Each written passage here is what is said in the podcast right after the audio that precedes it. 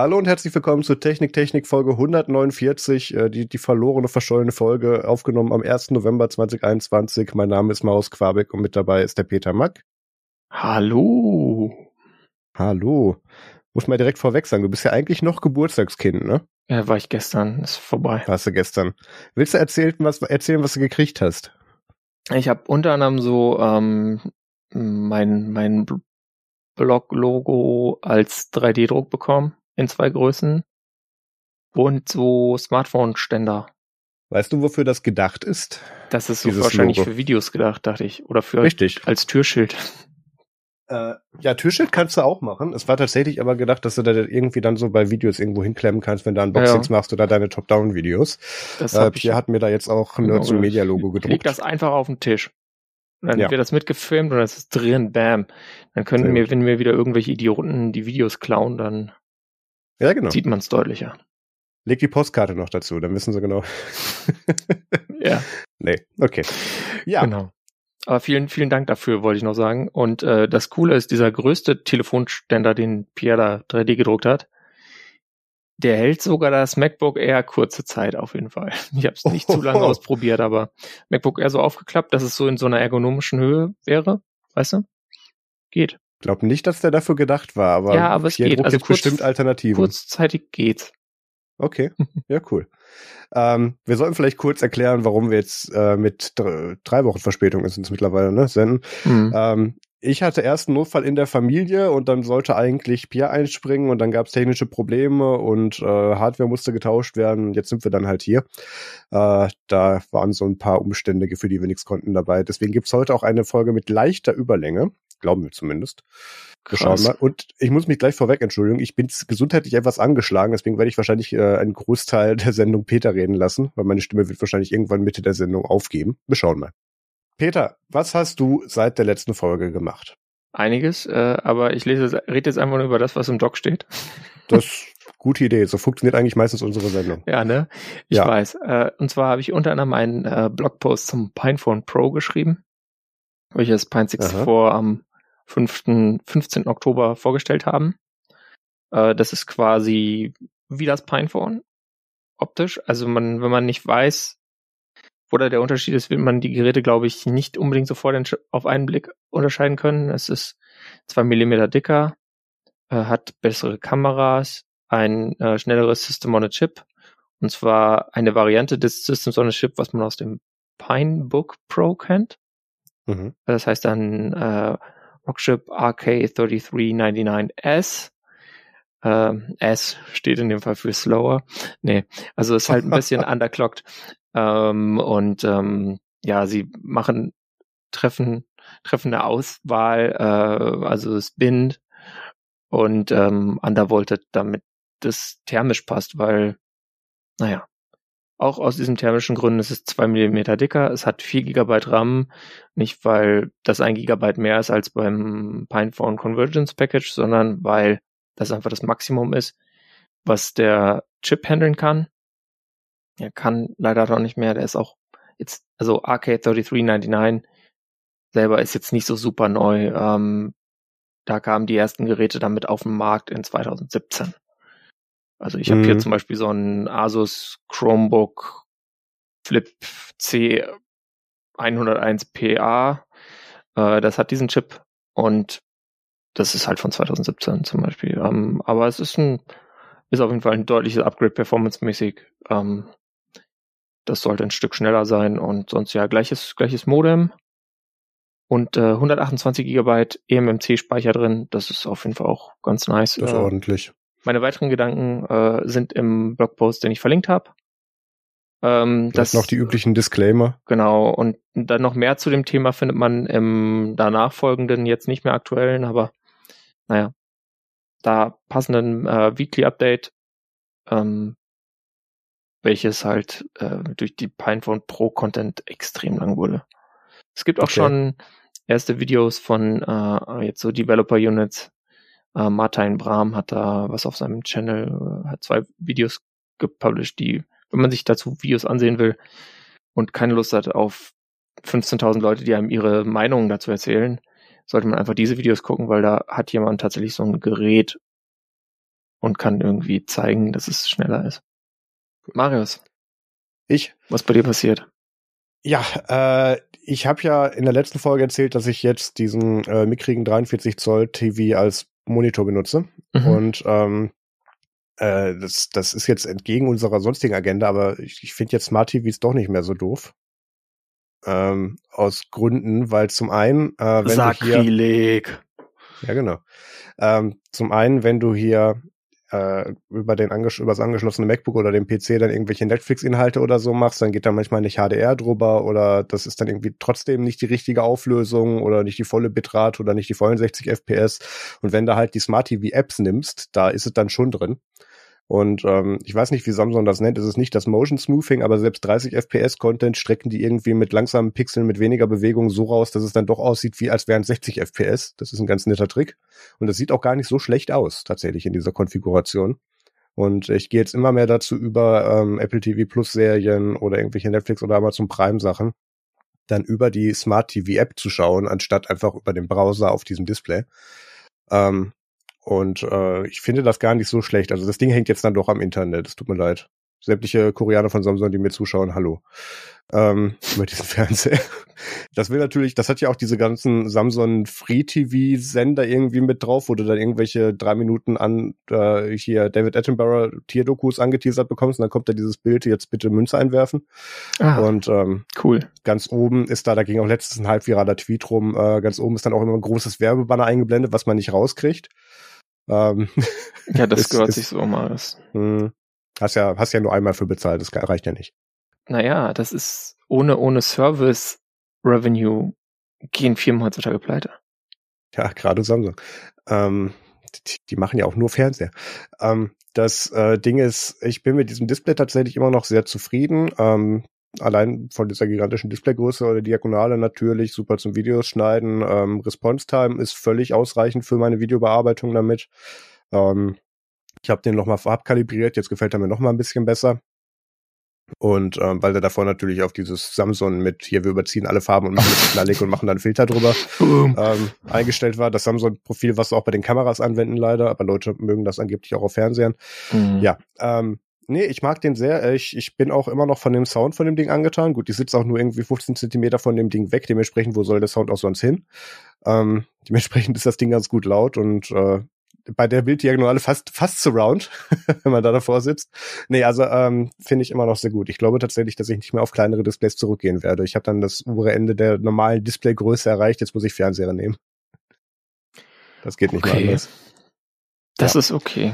Wir mögen dich trotzdem. Danke. Dann habe ich äh, bei diesem kleinen mittelständischen Unternehmen aus Cupertino wieder Geld eingeworfen. Ah, neue MacBooks.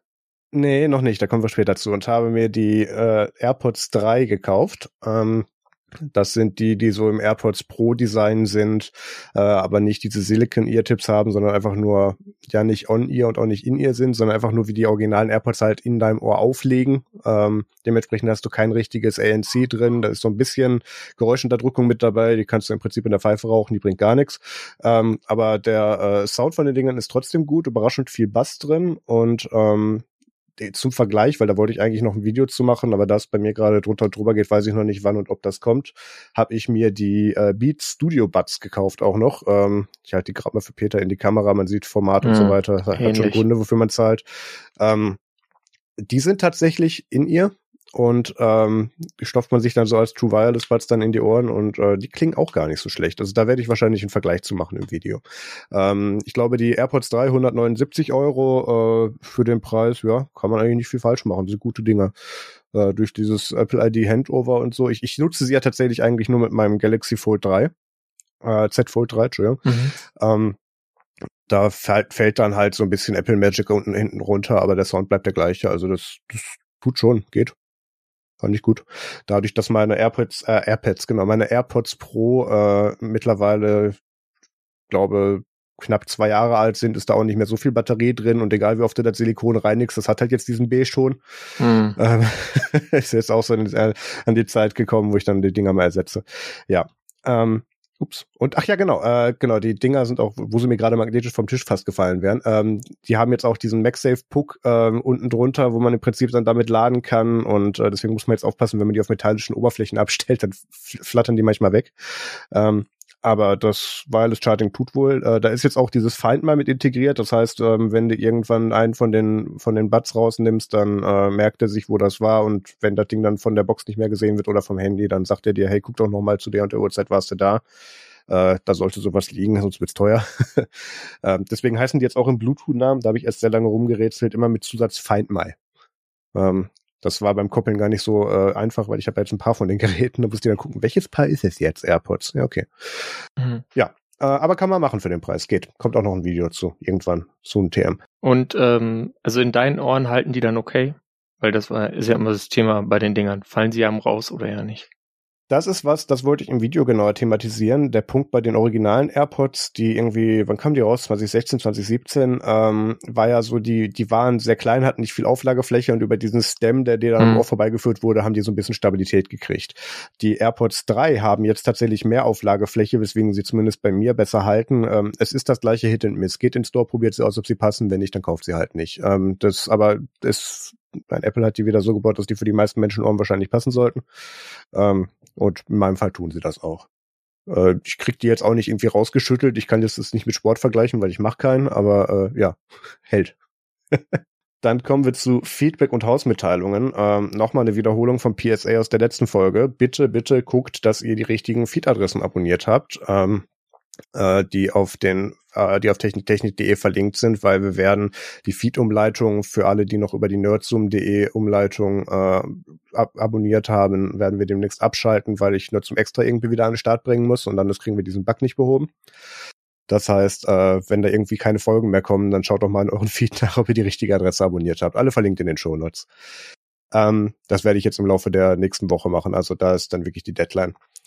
Dann haben wir eine E-Mail bekommen von Chris, der gefragt hat, ob wir oder ob Marius immer noch seine komische Raspberry Pi Lösung für seine E-Mails nimmt und was er da mittlerweile macht. Und ähm, das, weil ich hatte es da mit Chris schon mal drüber geschrieben, ähm, der, glaube ich, seine E-Mail-Filter alle in seinen, ähm, ich würde jetzt Roblox sagen, wie heißt das Ding? Webcube? Nee, wie heißt denn dieses E-Mail-Ding? Roundcube. Roundcube, danke, genau. Ähm, rein, rein hämmert und das da dann einfach direkt auf dem Server machen lässt.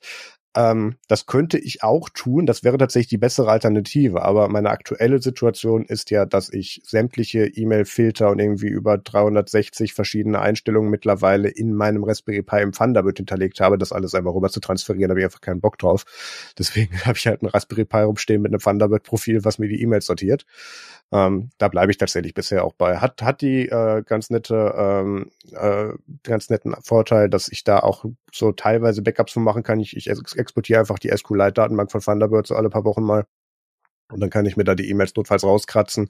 Ähm, Wenn es ein deaktiviertes E-Mail-Konto ist, kommt man dann nämlich über die E-Mail-Suchfunktion nicht mehr dran, weil der behält zwar den Inhalt und die Überschriften und, und kann die da auch suchen, aber wenn du dann die E-Mail anklicken willst, versucht er sie vom Server zu laden. Und wenn das Konto halt nicht mehr existiert, kriegst du die nicht. Deswegen, da musst du dann über Datenbank-Ebene dran. Aber das tut.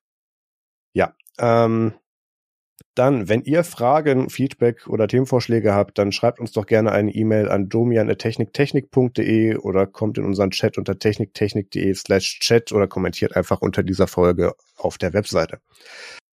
Dann kommen wir jetzt zu Dinge, über die wir heute nicht reden.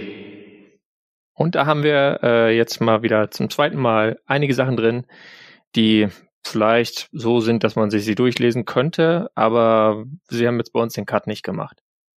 Da ist zum einen drin, dass Magic Leap eine halbe Milliarde US-Dollar in Funding für erhalten hat und ein neues AR-Headset baut. Schauen wir mal. Ich höre dich gerade nicht, Marius. Du bewegst deinen Mund, aber man hört nicht. Das liegt daran, dass ich mich gemütet habe zum Trinken. Das ist völlig richtig. Ja. Ähm, Magic Leap war dieses sympathische Start-up, was vor irgendwie sechs, sieben Jahren mal dieses Motion-Tracking-Device rausgebracht hat, was auch gar nicht so schlecht war, hatte auch ganz guten Development-Support. Und dann haben sie sich irgendwie mit, mit Venture Capital Money irgendwie überschlagen und äh, Sachen versprochen, die sie dann nie delivered haben. Und es gibt offensichtlich immer noch Idioten, die auch in der dritten Runde da noch Geld draufschmeißen. Ähm, ich bin sehr gespannt. Naja, vielleicht was das nicht werden alles wird. gut. Ja, ja, bestimmt. ähm, sprechen wir von, es wird alles gut. Ähm, Alibaba äh, hat ja angefangen, so Risk 5 Cores zu designen und ähm, die die E902, C906 und C910 Cores sind jetzt open sourced, ähm, was auf jeden Fall ganz cool ist. Es gibt auch schon erste Singleboard-Computer, die äh, den, auf jeden Fall den C906 und den C910 verbauen, aber die sind ehrlich gesagt auch alle noch ziemlich teuer, weswegen ich da bei der momentanen Performance ich so bei den Dingern so irgendwo beim Cortex A55 ähm, angesiedelt, ähm, hatte ich jetzt noch kein Interesse, mir so ein Ding zuzulegen für irgendwie beim 1006 Single Core Ding kostet dann das, es, der, kostet das Ding irgendwie 100 Euro. Das ist ein bisschen teuer. Hm. Ähm, dann kommen wir zu etwas, was jetzt Risk 5 unterstützt äh, und außerdem Fortschritte beim Apple M1 Support gemacht hat, und zwar OpenBSD 7.0. Äh, ist ja ein auch langjähriges Projekt, was jetzt, glaube ich, kürzlich auch 25 Jahre alt geworden ist. Und ähm, die haben einiges geändert. Ähm, es sind auch ein paar Architekturen weggefallen, irgendwie so uralte Dinger, die so MIPS-Unterstützung, ist ein bisschen weggefallen, aber gut. Mhm. Äh, interessant, aber jetzt nicht so interessant. Wir nutzen es, glaube ich, beide nicht produktiv und können daher darüber auch nicht so viel sagen. Dann Windows 11. Ähm, da gibt's ja dieses Windows Subsystem von Linux, was quasi so ein Linux-Layer ist für euer Windows. Da ist jetzt die Basisinstallation, die vorher immer so ein bisschen kompliziert war, man musste durch verschiedene Settings hoppeln, einfacher geworden. Man kann es jetzt einfach über den Microsoft Store installieren kommen wir zu einem äh, ja, Androiden. Und zwar Mark Zuckerberg äh, hat sich entschlossen, Facebook, die Firma, nicht die Plattform, umzubenennen. Und äh, es heißt jetzt Meta oder Meta, warum ja. auch immer. Ähm, äh, hat was zu tun natürlich mit dem Metaverse. Ähm, Leute, die äh, Snow Crash gelesen haben von Neil Stevenson, haben vielleicht eine Idee, worum es da geht. Ähm, schauen wir mal. Finde ich, fanden wir jetzt irgendwie interessant, aber auch nicht so super interessant. Ja, ich, ich, ich würde da gerne noch zwei Sätze kurz zu sagen, auch wenn das eigentlich das ist, wo wir nicht drüber reden. Ähm, dass da gab es ganz interessante Pressreleases und, und äh, Präsentationen zu, ähm, wo jetzt dann dieses gesamte Metaverse komplett in AR stattfinden soll und so noch, dass das neue, äh, nicht Half-Life, was war Second Life, so das neue Second Life werden soll, so eine Mischung aus Second Life und Harbour Hotel, vielleicht in gut, mal schauen. Ähm, das wäre schon was, woran ich glaube, Spaß haben zu können. Ähm, das, das könnte man mal ausprobieren, aber das ist alles gerade noch so, äh, alles mal, alles irgendwie FX-Graphics und noch nicht so wirklich real. Da muss man mal schauen, wenn es da irgendwann mal wirklich was gibt, da reden wir noch mal drüber. Real finde ich im Kontext auch eine gute Wortwahl. Ja, das Zuckerverse. Mit S. Ja, die, ähm, die, der hat ja, der mag es ja nicht so, dass er immer in verschiedenen Ländern sich an verschiedene Regeln halten will, deswegen macht er jetzt einfach sein eigenes Land. Kluge Idee. Ähm, da habe ich jetzt aber natürlich keine Überleitung. Ähm, oh, das tut mir leid. Und zwar gibt's ja dieses Framework-Laptop. Wir haben darüber nie wirklich richtig geredet, aber okay. es ist so ein Laptop, was quasi diesen Ultrabook-Formfaktor einhält, aber trotzdem reparierbar ist und äh, in gewisser Weise modular aufgebaut ist. Und zum, also zum Beispiel kann man da USB-C-Ports äh, durch USB-A-Ports ersetzen und so, so ein Spaß. Ähm, und da gibt es einen Marktplatz jetzt für diese ganzen Module. Äh, ich war dann parallel dazu nochmal auf der Webseite von denen haben festgestellt, kann man in Deutschland eh noch nicht preordern, von daher haben wir auch vollkommen zu Recht darüber okay. noch nicht gesprochen. Aber interessant auf jeden Fall, wie sie das entwickeln und äh, kann man sich drüber freuen. Dann werden wir später heute über ein paar Sachen von einem Apple-Event reden, der jetzt schon ein Stück her ist, aber der trotzdem natürlich relevant bleibt. Äh, wir werden aber nicht reden über die neuen Farben des HomePod Mini und auch nicht weiterreden über Apple Music Voice für fünf Euro im Monat. Äh, das ist quasi Apple Music, aber ihr dürft es nur per Siri bedienen und deswegen ist es billiger. Und damit kommen wir zum Follow-up. Yes. Und ja. äh, Plasma hat jetzt äh, zum 25. Geburtstag die 25th Anniversary Edition rausgebracht. Genau. Äh, auch schon ein bisschen her, sehe ich gerade. Ja, das ist auch schon ein bisschen her. Äh, die läuft aber sogar stabil bei mir. Ähm, ich hatte ja im Prä-Intro der letzten Folge war sowas drin, wie ich fluche über Plasma Desktop und ähm, das war sehr die, ähm, die der Magie des Momentes geschuldet, sage ich mal. Ja. Wenn halt das gerade crasht, nachdem man endlich loslegen kann äh, und einen auffällt, dann äh, wird man einfach ein bisschen ausfällig und äh, ansonsten läuft der Plasma Desktop bei mir ganz solide und auch dieses 523 äh, Release läuft ganz gut, problemlos quasi. Da ist jetzt auch schon das erste Point Release draußen. Ähm, sie haben unter anderem an äh, Änderungen, die jetzt so einem gleich ins auffallen, äh, haben sie das Breeze-Theme deutlich überarbeitet. Das heißt, es sieht jetzt um einiges äh, besser aus. Also ist meiner Meinung nach auch visuell tatsächlich nicht nur anders, sondern besser, wenn man bestimmte Sachen eher wahrnimmt.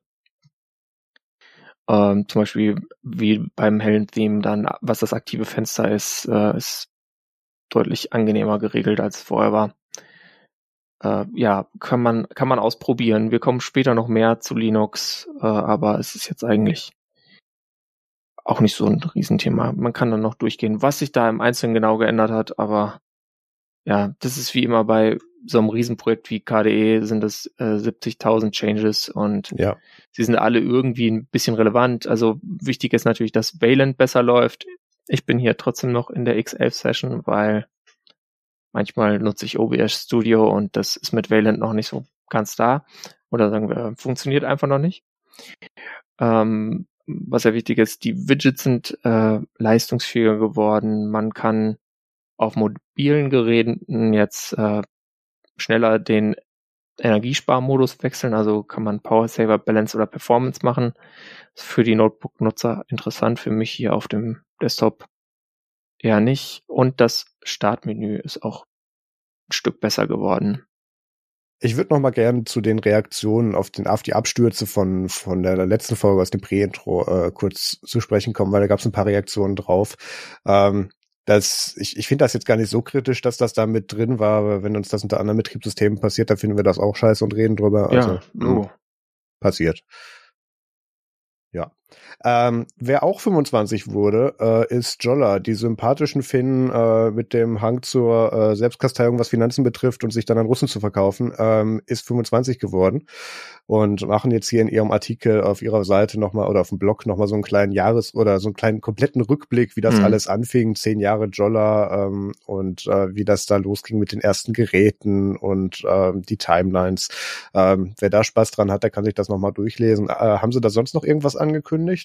Ähm, es gibt ein äh, neues Gerät demnächst, äh, und zwar das nächste Referenzgerät, das wird dann nach dem Sony Xperia 10, dem Sony Xperia 10 Mark II, das Sony Xperia 10 Mark III. Überraschung! Äh, das ist damit dann auch das erste 5G-Gerät, was sie unterstützen. Außerdem äh, haben sie jetzt momentan einen Selfish X äh, Discount und wollen auch in weitere äh, ja, weitere Areale des Globus, zum Beispiel in die USA, Australien und Neuseeland, ähm, Selfish X verkaufen. Selfish X ist dieses äh, quasi Lizenzmodell, wo du dir ein Sony-Gerät kaufst, dann Selfish X kaufst und dann Selfish X auf diesem Sony-Gerät installierst. Äh, das ist übrigens auch, hat sich ganz interessant entwickelt. Also bei den beiden, bei den drei neueren Geräten, die da momentan unterstützt wird, also werden das äh, 10 Mark II, das 10 und das XA2, äh, da kriegt man dann auch so einen Android-Layer mit dabei, der mittlerweile auf Android 10 Level ist. Also mein Grad ist jetzt Android 12 rausgekommen, aber bei, mit Android 10 laufen auf jeden Fall noch die meisten Apps. Das heißt, es ist auch ziemlich interessant. Und gerade dieser Android-Layer ist wohl auch ein ähm, Businessfeld, was sie, was, wo sie wohl am Markt ganz viel was ähm, Unterstützung für finden. Das heißt App Support nennen sie das. Äh, ja, ist interessant. Sie haben auch noch ein äh, Facebook Live Event gemacht, beziehungsweise ein richtiges Event in Berlin an dem Tag zum Jubiläum und äh, auf dem, in dem Artikel ist dann der Link zum Facebook Live-Event, wo man sich das angucken kann, wenn man nochmal eine Auffrischung braucht in der Jolla-Geschichte und traut, äh, Jolla traut, dass sie einem das auch richtig wiedergeben. Aber äh, ich hatte einiges vergessen, zum Beispiel, dass sie anfangs auf ST Ericsson Chips setzen wollten und dann Stimmt. Leider ST Ericsson gesagt hat, nö, also sorry, Smartphones das machen wir jetzt nicht mehr. Das, das ist Quatsch. Der, der Wettbewerbsumfeld ist zu krass für uns. Ähm, ja, war ganz interessant. Ja, mich würde es ja mal interessieren, inwieweit Jolla tatsächlich daran mitschuld ist, dass es Sony noch gibt im, im Smartphone-Markt. Hm. ähm, weil sonst tun sie ja echt nicht viel dafür. Aber ja, ähm, dann haben wir eine weitere News. Äh, WhatsApp möchte jetzt Ende-zu-Ende-Verschlüsselung bei den Backups einführen. Das war ja bisher so, ja, eure Chats sind automatisch Ende-zu-Ende, die Gruppen auch, aber wenn ihr es halt irgendwo hin Backup, dann nicht. das, das fanden Strafverfolgungsbehörden ganz Ups. cool. Die haben gesagt, die Leute, Candy kannst du behalten, gib halt das Backup. Mhm. Ähm, das äh, soll jetzt verschlüsselt werden können, entweder mit einer Passphrase, die automatisch generiert wird, oder mit einer, die du vor, äh, fest äh, vergeben kannst. Und ähm, das wollen sie jetzt flächendeckend ausrollen. Ich habe gerade mal nachgeschaut, bei mir ist es noch nicht gelandet. Ähm, das, äh, ich glaube, in einigen Ländern ist es schon draußen, bei uns halt noch nicht. Ähm, ist auch selber äh, als Spionageschutz beziehungsweise für, für äh, um, um diese Backups vor Schnüfflern, äh, so hatten sie es formuliert, äh, zu schützen, wurde das jetzt eingeführt. Tja, wenn das Sebastian Kurz mal ein paar Monate vorher gehabt hätte. Ja, richtig. Das ist jetzt, ich finde das interessant. Das müsste uns mal passieren. Dann fänden wir, dann finden wir Ende zu Ende Verschlüsselung plötzlich ganz toll. Erreicht das jetzt eigentlich, dass wir dann WhatsApp jetzt gut finden, obwohl es immer noch von Facebook ist? Nee, wir finden es ja deswegen nicht gut. Es ist einfach nur ein interessantes Feature. Ist also ich finde es ja. gut, dass sie das jetzt so implementiert haben, weil das war halt die, die Hauptlücke, dass dann halt im Backup der ganze ja. Kram unverschlüsselt drin steht. Und so ein Backup halt okay. auch oft beim Löschen des Geräts vergessen wird, wenn man dann irgendwie in so einer Situation ist.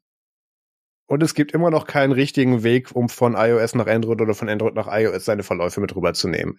Genau. Zu neuen Handys der gleichen, des gleichen Ökosystems kein Problem, aber alles andere, ja, das muss ich halt alle paar Monate machen. Das ist echt mhm. anstrengend. Jedes Mal, wenn mich dann einer auf WhatsApp schreibt, hey, wer bist denn du? Äh, ja, super. ähm. ja, ist was, was Ach, mir ja. auch demnächst droht, aber dazu später. Ja. Ähm, Ach, Peter kommen wir jetzt. Deine, deine CPU-Sparte. Nee, lass uns was anderes vorziehen, wenn wir jetzt gerade schon bei WhatsApp sind. Okay. Weil ich habe festgestellt, wir haben das äh, in der falschen Reihenfolge reingeschrieben. Ah, ich sehe. Ja, ich fixe, du sprichst. Zwar äh, gibt jetzt einen Service von Element. Element ist diese Firma, die Matrix entwickelt und auch da gibt es ja auch diesen gleichnamigen Client namens Element und die haben jetzt einen Service im Angebot, der wird manchen Leuten vielleicht, äh, wird er an, wird er an dieses Beeper erinnern, was Marius äh, nutzt. Mhm. Und zwar ist es quasi ein Service, wo man dann äh, WhatsApp, Signal und Telegram in Matrix rein bridgen kann für fünf Dollar im Monat pro Nutzer. Für jetzt professionelle Nutzer kann man auch noch weitere Bridges dazu kaufen, äh, aber zu Teams oder Slack, aber jetzt einfach mal dieses Basisset, was neu ist. Ähm, Finde ich auf jeden Fall ganz interessant, dass sie das machen wollen. Was natürlich wichtig zu beachten ist, ist, dass das äh, die Ende-zu-Ende-Verschlüsselung dieser Services, also weniger Telegram, aber Signal und WhatsApp, natürlich bricht, weil äh, sonst die Bridgebarkeit nicht gegeben ist. Sprich, das wird zwischendurch dann auf Elements Server entschlüsselt oder kommt er entschlüsselt an, sagen wir so, und wird dann ja. halt in Matrix reingegeben, dann ist es wieder verschlüsselt, aber da gibt's also quasi eine Verschlüsselungslücke, so ein bisschen wie bei der E-Mail. Verschlüsselt, aber alle haben die Keys, ja. Aber nicht ganz so broken by Design, weil man wechselt hier immer in das Protokoll. Okay. Ähm, ich habe gerade mal geguckt, die Bridges sind nicht Open Source, oder? Ich, hab, ich finde zumindest keinen Code dazu, weil ich, ich, ich habe fast die Vermutung, dass die die Beeper Bridges, die Open Source sind, dafür verwenden. Ähm, ich, ich weiß, so dass es viele Bridges gibt, die, die Open Source entwickelt werden, aber ich habe jetzt hier auch nicht geguckt, wo da der Code liegt, ehrlich gesagt. Okay. Kann ich jetzt nicht so sagen auf die Stelle. Können ja. wir nächste Folge nachreichen. ja. Gut. Dann kommen wir kurz zu einem äh, Hardware-Thema. Und zwar, Intel hat sich gedacht, ach komm, wir bringen jetzt mal doch irgendwie nochmal einen neuen Prozessor. Überraschenderweise. Und zwar äh, ist das jetzt dann nach der elften Generation die zwölfte Generation. Und die hey. heißt Alder Lake. Und da tut sich wirklich eine Menge. Ich habe auch, äh, ich kann dazu auch noch dann jenseits zu diesem Link packe ich noch rein interessante Videos von äh, Linus Tech Tips zum Beispiel empfehlen. Das ist ganz gut und brauchbar erklären. Ähm, es ist so, die machen jetzt quasi auch das, was bei ARM Big Little heißt oder was bei Apple Efficiency Cores und Performance Cores heißt und ähm, bringen das quasi zu äh, in den x86 Rahmen so wirklich groß rein. Sie hatten vorher schon Chips, mit denen sie quasi sowas bisschen experimentell gemacht haben. Da gab's irgendwelche Chips, ich glaube, die hießen Tiger Lake und hatten quasi einen ähm, Core, i irgendwas Core und einen Core, den man halt sonst früher ja. mal Atom genannt hätte.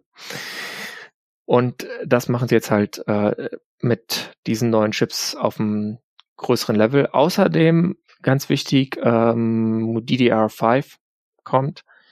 Äh, das bietet einerseits Stromspar-Features, die für Mobilgeräte interessant sein werden, äh, aber vor allem auch einfach mehr Performance.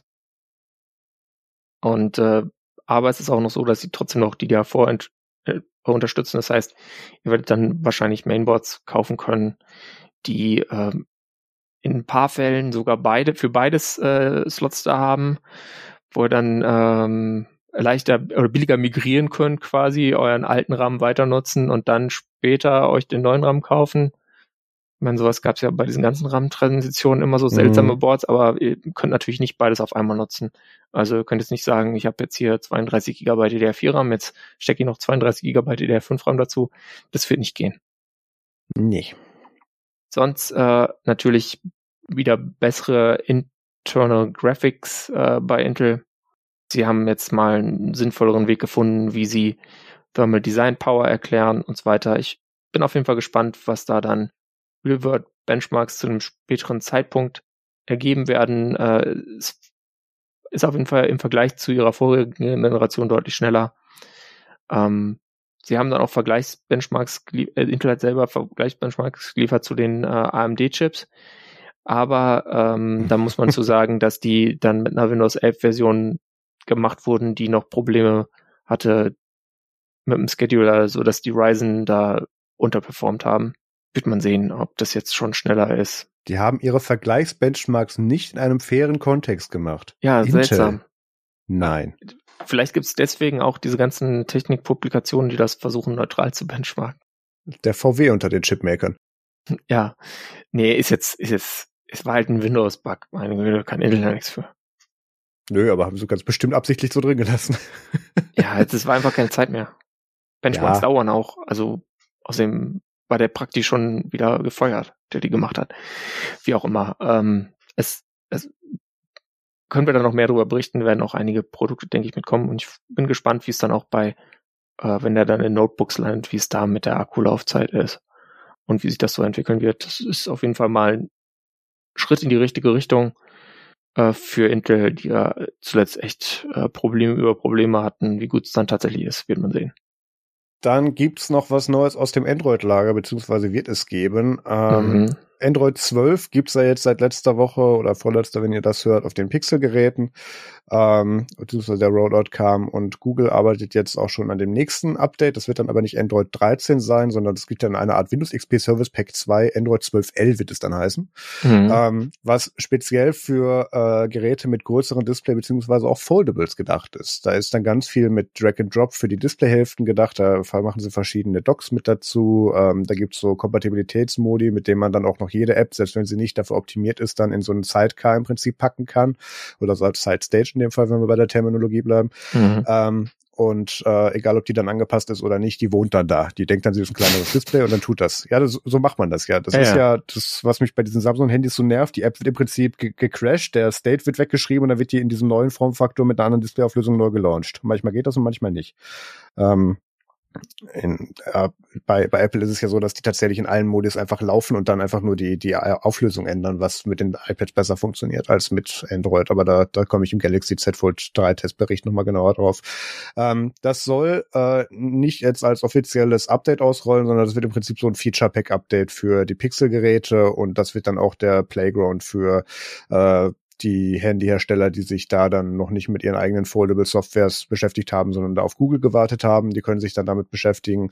Und das spricht natürlich dafür, dass Google dann endlich ein faltbares Pixel rausbringen wird. Ähm, wie viel Hoffnungen ich in ein faltbares Pixel habe, da kommen wir nachher in der Pixel 6 Kategorie zu. Ähm, aber es ist zumindest endlich mal die Richtung dazu. Äh, wo ich auch kurz daran denken musste, ist, ob das jetzt vielleicht endlich das verspätete Software-Update für Surface Duo ist, was sie jetzt ja in der zweiten Version völlig verbrochen haben. Also sie haben alles gemacht, was, was davor schlecht war und haben es nochmal verschlechtert. Also das war echt eine Leistung. Aber das, das haben wir jetzt nicht im Dock, das wird zu weit. nee, ist auch so ein totales Randgruppengerät. Also noch ja. mehr als dein Samsung-Ding da. Oh ja. Dann kommt jetzt ganz kurz der Technik, Technik, Bastelt Spaß. Äh, und zwar was, was e-, echt weh tut eigentlich, und zwar Linux from Scratch. Äh, und zwar hat da jemand was, ein Tutorial geschrieben, das heißt äh, Linux from Scratch with Training Wheels.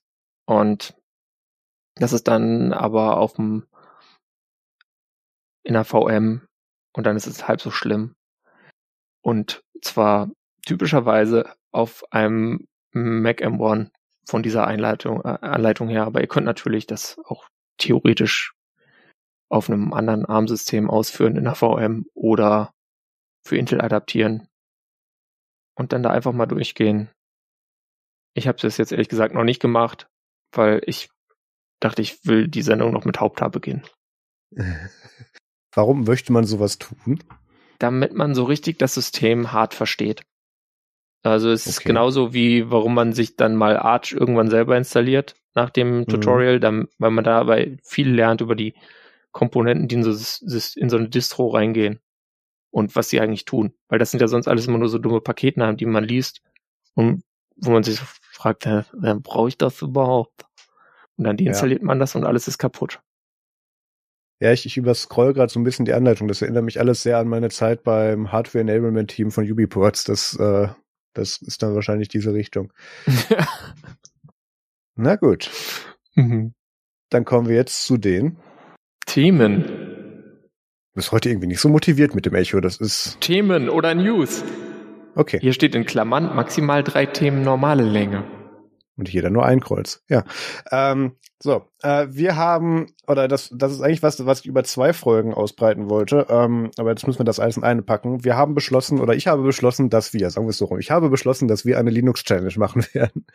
Ähm, inspiriert von äh, der aktuell laufenden Linux-Challenge von Linus Tech Tips, aber mit einem etwas anderen Spin. Ähm, zum einen äh, war ich jetzt schon äh, auf Haupt Desktop-mäßig schon viele Jahre nicht mehr auf Ubuntu unterwegs und wollte einfach mal wieder sehen, was es da so gibt und wollte das dann auch wirklich nutzen und nicht nur so oberflächlich betrachten mit hier ist Linux in einer VM. Und zum anderen wollte ich, dass wir über alle Stolpersteine berichten werden und aber auch Bug-Reports dazu machen werden und das nicht einfach nur, wie das, wie man das so macht, wütend, in, in, in, wütend ins Internet brüllen, sondern auch tatsächlich was versuchen daran zu tun. Boah, das klingt anstrengend. Ja, Deswegen Challenge. Ähm, dafür habe ich mir ähm, auch ein Gerät zugelegt. Ich habe erst überlegt, ob ich äh, Tuxedo, Entrovert, System 76 oder so anhöre, ob sie uns dafür Testgeräte geben für den Zeitraum. Da habe ich mir gedacht, dann kriegen wir aber nicht das Erlebnis, was die meisten anderen haben damit. Ähm, weil in den meisten Fällen läuft das ja auf Hardware, die nicht dafür vorgesehen ist. Und ähm, ich wollte eigentlich noch irgendwie so doch so einen Schwierigkeitsgrad reinbringen. Ähm, ich darf kein Ubuntu nehmen und, und Peter muss irgendwie Arch nehmen oder irgendwas anderes, was er noch nicht macht. Äh, Peter muss Gentoo nehmen oder so, aber das haben wir dann irgendwie übersprungen, weil ich habe jetzt hier schon Ubuntu laufen und ich weiß noch nicht, was Peter sich für eine Linux-Distro antun möchte. Es geht halt darum, dass wir tatsächlich vom, also jetzt nicht Linux vom Scratch, aber dass wir nochmal tatsächlich an der Stelle anfangen und alle Onboarding-Hürden mitnehmen. Das ist so gerade der so ein bisschen der Spin. Was denkst du darüber? Ja, klingt gut. Ich frage mich nur, was ich nehmen soll. Ja. Weil wir können, wir können ja ein Straw Poll machen. Ja, that will go well. Ja, Herr Montana Linux. Okay, äh, ich, ich packe da einen Link in die Show Notes und ihr dürft aussuchen, was Peter da macht. Und Peter und ich überlegen uns nachher, was wir da als Option reinpacken, damit das nicht zu schrecklich wird, okay? Das klingt gut. Okay, gut. Ähm, zu der Hardware, die ich mir dafür angeschafft habe. Ich habe hier ein, äh, oder ich hatte genau genommen zwei davon, äh, ein Surface Laptop Go. Ähm, ich bin so bei Saturn durch die Gänge gelaufen und habe mir da so diese Laptops angeguckt und da waren da überall diese Plastikbomber und, und total techy und dazwischen so ganz stealth dieses Surface Laptop, was ich irgendwie sehr schön fand. Da ist auch echt nicht viel dran. Das ist super kompakt. Ähm, äh, knapp 14 Zoll, glaube ich, aber 3 zu 2 Formfaktor. 12,5 ähm, dachte ich. 12,5 dann, das kann sein, ja. Ähm, und ich habe hier drin einen i5 von Intel, äh, 8 mal 1 Gigahertz und äh, 128 Gigabyte SSD und 8 Gigabyte RAM, also einfach eine Basisausstattung, aber die schon so ist, dass man sagen kann, ja, geht. Ähm, und habe da jetzt Ubuntu 21.10 drauf, ähm, mit Wayland tatsächlich, also das ganz normale Image. Und ähm, ich lese einfach mal so ein bisschen meine. Achso, nee, warte mal, ich muss ja noch erzählen, was beim ersten Mal schief ging. Äh, ich habe mir dann im Saturn diesen Laptop gekauft und ähm, der Bluescreente da so vor sich hin. Deswegen haben wir gedacht, ah cool, den kriege ich billiger weil ich dachte, ah ja, kaputtes Windows-Image drauf gespielt, ist nicht mein Problem, kommt ja eh drunter. Ähm, fand er auch ganz toll, musste er nicht, erst nicht nochmal platt machen, ähm, hat dann mir direkt das Vorführmodell gegeben. Ich schlepp das Ding nach Hause, ähm, fahr dann nochmal los, um meinen USB-Stick zu kaufen, weil ich keinen dabei hatte. Ähm, da war ich oben mit Gelting bei meinen Eltern, war super. Ähm, und habe da dann versucht, verschiedene Linux-Distros drauf zu booten. Und ähm, so Dateisystemintegrität war irgendwie überall nicht gegeben. Und äh, manchmal habe ich dann so ein halbfertiges OS installieren können. Manchmal ging es schon bei der Festplattenverschlüsselung während des Installierens schief ähm, oder irgendwann dann später. Und ich habe dann festgestellt, okay, jetzt muss was mit der Hardware sein. Habe mich dann ein bisschen auf die Suche gemacht und festgestellt, ja, der Festplattencontroller ist im Arsch. Ähm, ja, wieder eingetütet, zurück zu Saturn geschleppt. Dann nochmal zum Saturn nach Kiel gefahren und dort dann einen anderen Lap äh, Surface Laptop Go abgeholt. Den dieses Mal leider in Silber. Ich hatte davor den in Blau, den fand ich eigentlich schöner. Ähm, aber egal, jetzt habe ich den in Silber. Ähm, und da hat dann die Installation ohne Probleme geklappt. Und das, äh, was mich als allererstes sehr überrascht hat bei Ubuntu, ist, wie wirklich fix das mittlerweile geworden ist. Und auch nicht nur äh, allgemein System Response, aber auch alle Animationen und so weiter. Ähm, da bist du richtig fix dabei, egal ob ich das jetzt mit Touch mache oder mit dem Trackpad. Achso, Trackpad, ganz wichtig zu erwähnen, ähm, das Trackpad ist nicht Müll. Es gibt da bei mir so drei Unterteilungen. Trackpad ist Müll, äh, Trackpad ist von einem MacBook und dazwischen ist irgendwo nutzbar. Und ähm, das, das hier ist nicht Müll. Das kann man ganz gut nehmen. Das kann auch Pinch to Zoom. Das kann die meisten macOS-Gesten auch standardmäßig in Ubuntu. Das ist ganz cool. Ähm, ja, also mit der Hardware bin ich tatsächlich recht happy bisher. Äh, das Ding löst nicht mit Full HD auf, was man aber nicht merken würde, wenn man drauf guckt. Ich gucke gerade mal nach der Bildschirmauflösung. Ähm, 1536 mal 1024 in Klammern mhm. 3 zu 2. Du hast recht.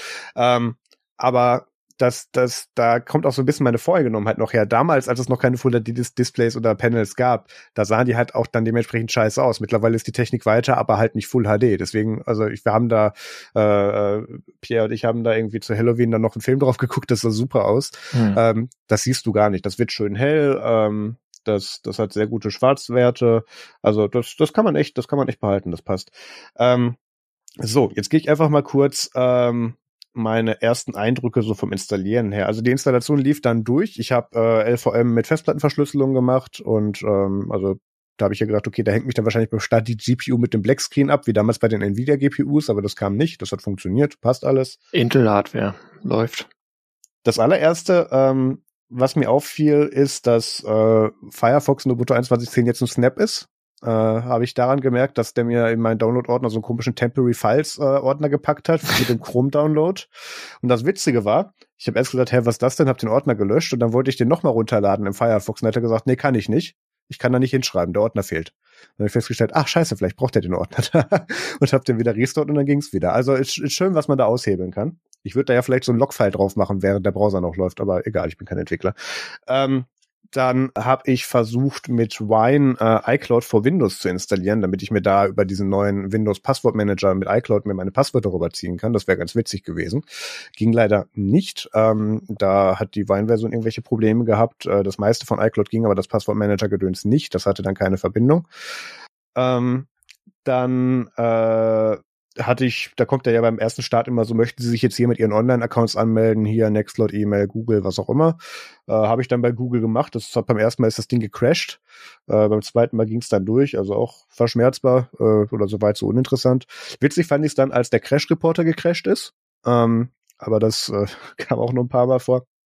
Was ich gut fand, ist, dass mein WLAN-Drucker ohne Probleme erkannt wurde. Er stand zwar aus Gründen doppelt in der Liste. Ich habe den Unterschied noch nicht rausgekriegt, aber beide Einträge tun. Von daher, okay, passt, nehme ich. Ja, driverless Printing. It's a thing. Ja, ja, ich, ich habe ja den, den HP 28 MFA, glaube ich, ist das, ähm, der, der irgendwie alle paar Jahre mal angeschlossen wird zum Rechnung ausdrucken und verschicken für Firmen, die keinen elektronischen E-Mail- oder Rechnungseingang haben. ja, ich habe solche Kunden. Ähm, dann, äh, das, das hat gut geklappt, da war ich positiv überrascht. Ich habe noch nicht versucht, davon zu scannen tatsächlich. Da muss ich mal noch gucken. Ich weiß gar nicht, mit welcher Software scannt man denn unter Linux. Äh, ich habe keinen Scanner. Aber ja, stimmt, du hast ja, dein Drucker ist ja noch älter. Ja, okay, vielleicht gibt's da ja Feedback in den Kommentaren. Ähm, dann habe ich jetzt hier noch nur so ein paar Einträge. Ähm, ich habe ja damals großartig äh, drüber geblockt, dass Slack jetzt offiziell als Snap kommt, ähm, weil das damals, äh, das ist ja auch schon irgendwie vier Jahre her, ein sehr großer Move im Bereich der, der Snap-Entwicklung war. Und äh, damals habe ich schon geschrieben, dass dann der Snap aktuell noch das minus minus Classic Flag benötigt, ähm, weil meiner Meinung nach die Entwickler zu faul waren, anstatt den richtig zu konfinen. Äh, und ich finde es sehr enttäuschend, dass das vier Jahre später immer noch nötig ist. Also wenn du den versuchst zu installieren, sagt er, Möb geht nicht, macht da minus minus Classic ran, also Full Disk Access, kein Confinement nix, aber halt als Snap. Super.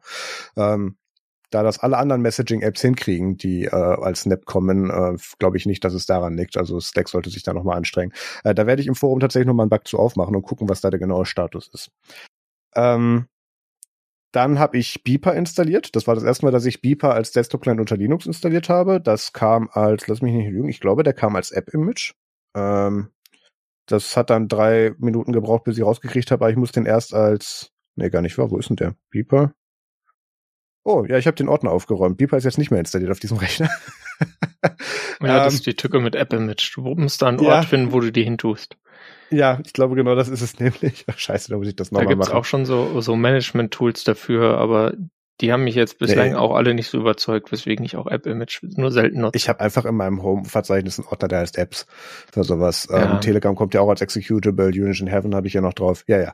Ähm, muss ich dann wohl nochmal machen. Ähm, warte mal, was war denn da meine Notiz zu? Ähm, genau, da habe ich gemerkt, dass ich das nicht in die Favoritenleiste in der Seite ziehen konnte. Ähm, das liegt höchstwahrscheinlich daran, dass das .desktop-File unzureichend befüllt ist, dass da Parameter fehlen. Das hm. äh, gab es bei mir zu Unity 7 Zeiten auch schon. Ähm, das kann ich jetzt gerade nicht mehr lösen. Ähm, dann wollte ich Levelator installieren, eines meiner Haupttools für Audiobearbeitung. Und ähm, das ging nicht, weil das, aber das ist so ein bisschen geschenkt. Äh, Levelator ist so Abandonware von vor zehn Jahren und seitdem hat sich an der Art, wie man Audio bearbeitet, nicht viel geändert. Deswegen benutze ich das gerne noch, äh, weil das halt ein echt starkes Tool ist. Und das braucht leider Python 2.5. Ja. Ähm, ja das äh, habe ich mir dann versucht, über verschiedenste Wege zusammenzusuchen und zusammenzubauen. Und ähm, das ging dann so weit, dass ich, wo ich irgendwann dann an einem Punkt war, wo ich wusste, ich weiß jetzt noch, wie ich das, was ich bisher gemacht habe, rückgängig machen kann. Ich glaube, ich mache mir das System jetzt nicht kaputt und habe mir dann eine Windows-VM installiert. Ich habe ich hab tatsächlich Levelator in Wine zum Laufen bekommen bei mir auf äh, Arch Linux. Die Windows-Version, das lief auf Anhieb. Ich mag, es kann sein, dass ich ein bisschen neueres Wein habe als du, aber damit ging es auf jeden Fall. Ich habe irgend so ein Wein 6 irgendwas, keine Ahnung. Okay, das habe ich mir aufgeschrieben. Das ist ein sehr ja. guter Punkt. Mit, mit Apple Match, da gibt's übrigens lustigerweise, das finde ich so ein bisschen ironic, eine, äh, ein App Image Client, der heißt App Image Pool und ist in Flutter geschrieben. Und wo gibt's ihn? Natürlich auf FlatHub. FlatHub ist dieser Ort, wo man Flatpaks, was dann so das dritte Distro-unabhängige Format ist, äh, quasi ähm, laden kann. Also ja. Ich habe das dann mit der, äh, ich habe mir dann eine Windows-VM dazu installiert, aber du hast recht, ich hätte es auch einfach mit Wein versuchen können. Das werde ich nochmal machen. Ich habe ja auch nebenher noch so die Hoffnung, dass der Yannick aus meinen Livestreams auf Twitch, der hat mal gemeint, ja, der macht da einen Snap draus. Dem wollte ich dann natürlich nicht im Wege stehen. Ähm, weil das wäre natürlich auch absolut der Anwendungsbereich für so ja. einen Snap. Wenn du da so uralt Abhängigkeiten drin hast, dann pack das in Container, dann tut das keinem anderen weh und dann passt das. Das ist ja genau der Anwendungsbereich dafür. Genau. Ähm, da weiß ich aber noch nicht, wie weit er da ist, muss ich mal nachhaken. Ähm, dann habe ich die vorhin erwähnten AirPods AirPods äh, 3 und Beats Beat Buds Studio, wie heißt der Scheiß, irgendwie so, ähm, versucht mit dem MacBook, äh, mit dem mit dem Laptop zu koppeln. Ähm, die wurden mir beide zum Koppeln angezeigt und dann sind die outgetimed. Das wurde einfach nix. Dann habe ich Blue Man nachinstalliert, was vor so vor zehn Jahren immer so der Trick mhm. war, damit man da so ein besseres Interface hatte zum Verwalten und dann kamen da so ein paar Codecs mit. Ich, ich erinnere mich dunkel.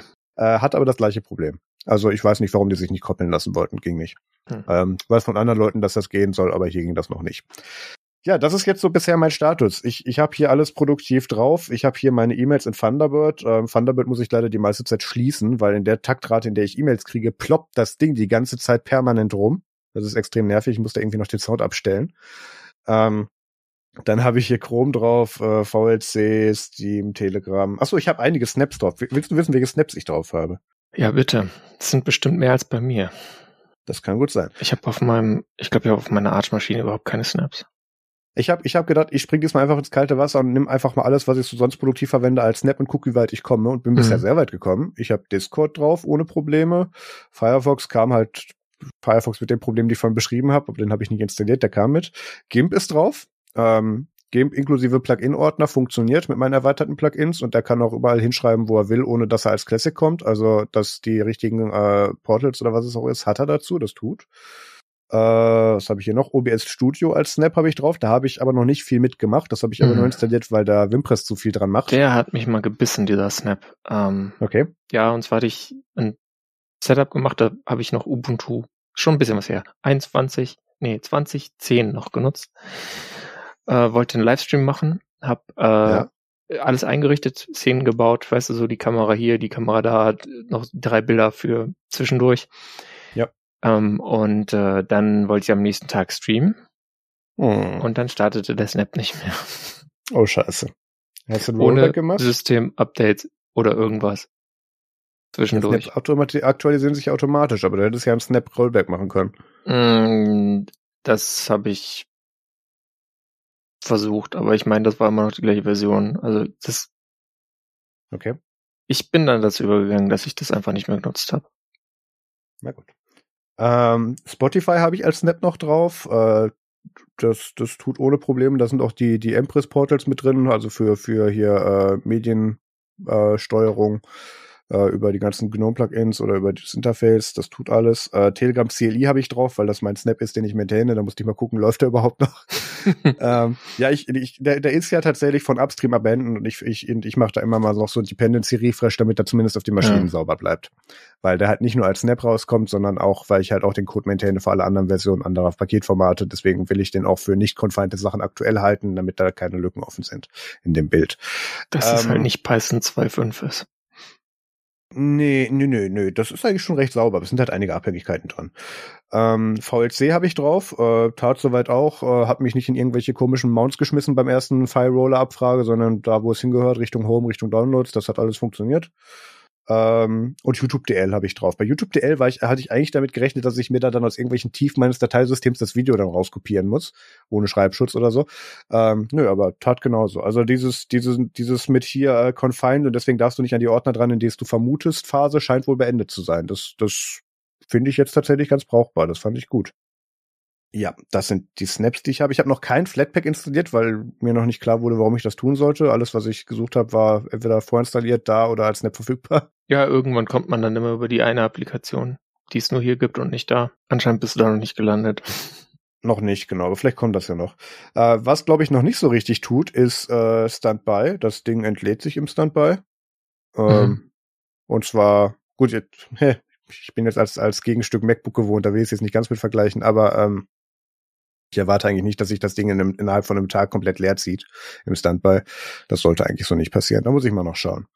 Nee, aber ansonsten sehr positiv überrascht. Das, das Ding ist haha, snappy, wirklich. Also das, das äh, macht wirklich viel Spaß in der Bedienung. Das ist alles ganz fix und schnell. Ähm, und dadurch, dass dieses Device halt wirklich so low profile ist, kann man da doch mal irgendwo noch in den Rucksack schmeißen und ich tendiere dann dazu, das MacBook zu Hause zu lassen. Ach so, genau. Ähm, für die äh, für die Challenge jetzt noch äh, so ein bisschen als als Rahmenbedingungen. Ähm, ich weiß nicht, wie weit das auf Peter anwendbar ist, aber ich mache es zumindest so. Ähm, äh, ich werde auf diesem Linux-Laptop keine Video- oder Audiobearbeitung machen. Audio könnte ich mit viel Schmerzen wahrscheinlich noch machen, aber äh, da, da ich mit Audio und Video mein Geld verdiene, ähm, da äh, bleibe ich bei den Tools, die ich bereits auf dem MacBook habe. Abgesehen davon läuft Final Cut Pro nicht auf, nicht auf Ubuntu ähm, oder das Adobe-Zeugs. Von daher, das werde ich dann nicht machen. Alles andere, ähm, also ich schalte das MacBook Desktop eigentlich nur noch ein, um irgendwie um zu arbeiten in diesen Bereichen. Den Rest mache ich auf dem Linux-Laptop. Also da wirklich richtige Nutzung vortäuschen. Ähm, ich, ich glaube, wie, wie ist dein Geräte, äh, wie ist dein Geräteverhältnis derzeit? Weil du hast ja auch ein MacBook mit macOS. Äh, macOS nutze ich Außer wenn es halt da drin noch gebootet ist und im Standby eigentlich fast exklusiv äh, für Teamspeak und diesen Podcast. Ah ja, ja gut. Nennen wir es Arbeit. Okay, ja. dann passt ja genauso. Ähm, Achso, GS Connect habe ich noch. Äh, oh, ich, ich muss noch zwei andere Sachen erzählen. GS Connect habe ich ausprobiert, also KDE Connect. Ähm, weil ich irgendwann zu faul war, mir immer dann auf der Couch den Laptop rüberreichen zu lassen und ich wollte eine Fernbedienung auf dem Handy haben. Ähm, Nur das tat relativ okay. Ja, ich bin dann ja auf dieses Extensions.gnome gegangen mhm. und da hat er gesagt, ja, installieren geht nicht, installieren wir diese Erweiterung. Ich, dann habe ich diese Erweiterung installiert, dann hieß es, ja, nee, geht immer noch nicht. Guck mal in diese Doku. Das, was ich beschissenen Onboarding-Prozess fand, ähm, weil ich da irgendwie dann noch so ein, so ein Indikator-Integration oder was auch immer installieren musste. Und dann mhm. ging es aber. Dann kam das mit. Dann tat das auch. Äh, einmal App-Neustart, einmal Handy-Neustart, dann konnte ich die Dinge auch koppeln. ja, dann war okay. Ähm, der hat ein paar Mal bei diesem Mausmodus den Connect verloren, aber ich glaube, das lag an den UPN äh, gedroppten Paketen von dieser Fritzbox, die irgendwie 100 Meter weg stand. Ja, egal. Nö, das, das tut eigentlich schon. Also ich bin gespannt, wie es da weitergeht. Ähm, Wenn es noch irgendwelche Apps gibt, die ich unbedingt darauf ausprobieren muss oder die ich mir mal angucken soll als Alternative für irgendwas, dann kann man mir das gerne in die Kommentare schreiben. Ähm, und dann werde ich mir das anschauen. Ähm, ein Tool, was ich jetzt, da ich ja die macOS Keychain nicht über Wine äh, mir holen konnte, habe ich das jetzt über QuickEmu gemacht. Das ist äh, im Prinzip QEMU von Martin Wimpress aufgebohrt für Images mit macOS. Und das tut ziemlich gut. Das tut ziemlich gut. Also da gibt es so ein paar Zeilen zum Installieren und dann hast du da wirklich ein laufendes macOS. Äh, Monterey läuft auch schon, Big Sur läuft. Ähm, glaube, bei Big Sur geht der Sound nicht richtig, aber in Monterey schon. Und da drin kannst du dich halt anmelden, das tut alles und dann kopiere ich mir von da meine Passwörter raus. Eine, das ist quasi eine VirtualBox-Alternative, nur komplett in Bash geschrieben. Äh, Oder? jein. Nee, nee, gar nicht mal nicht so sehr. Ähm, es ist kein Magic Device Tool für macOS, nein. Aber ähm, es ist viel Bash, meine ich. Es kann schon sein, aber was, was Wimpy da gemacht hat, ist, der hat diese Images wirklich so optimiert, dass sie da auch unter Linux besonders gut laufen. Also du willst tatsächlich eher diesen Part haben. Wenn mhm. du den jetzt in, in QEMU selber reindümpelst oder über QuickEmu machst, ist egal. Ähm, oder fast egal, da gibt's auch Optimierungen drin. Äh, Yannick, äh, der erwähnte aus meinem Stream, bastelt da übrigens gerade ein Frontend äh, äh, mit Flutter für. Also da gibt's dann demnächst auch was mit GUI. Das ist ganz cool. Mark Johnson vom ehemaligen Ubuntu-Podcast auch. Der hat auch mit sowas angefangen. Auch Flutter, lustigerweise. Ah, ja. Aber da, das ist ja oft so, wenn sie einer auf dem Weg macht, macht sie parallel auch noch ein anderer auf dem Weg. Ja, ja, das ist immer Hoffentlich so. kommen sie dann irgendwann gemeinsam oder alleine irgendwo an, wo es brauchbar ist. Alle woanders und dann keiner will mehr. Genau. Hauptsache genau. brauchbar. ja, ähm, hast du noch irgendwelche Tipps, was ich machen soll oder für welche Herausforderungen ich mich hier jetzt noch stellen lassen kann? Also es geht ja darum im Prinzip, also es ist nicht Backjagd, aber so ein bisschen herausfordernde Situation, um zu gucken, ist das Ding jetzt wirklich bereit für das, was ich sonst unter macOS machen würde. Ja, also ich bin, bin gespannt, wie der Snap für dich läuft. Ähm, da habe ich von anderen Leuten, von, auch von Podcastern, von Problemen gehört. Der OBS Snap? Gab's kurz, nee, äh, der Firefox Snap. Ähm, da gab's so. so eine mhm. Folge von Linux Unplugged äh, kürzlich zu, wo Chris halt das ausprobiert hat und dann ist ihm, weil er halt viel mobil unterwegs ist, über LTE hat er halt was runtergeladen, wahrscheinlich irgendein ISO, ne, was man halt so runterlädt als Linux-Podcaster. Ja. Äh, und äh, da ist dann leider der Download abgekracht, weil der Snap einfach vom, von einer Sekunde auf die andere verstorben ist.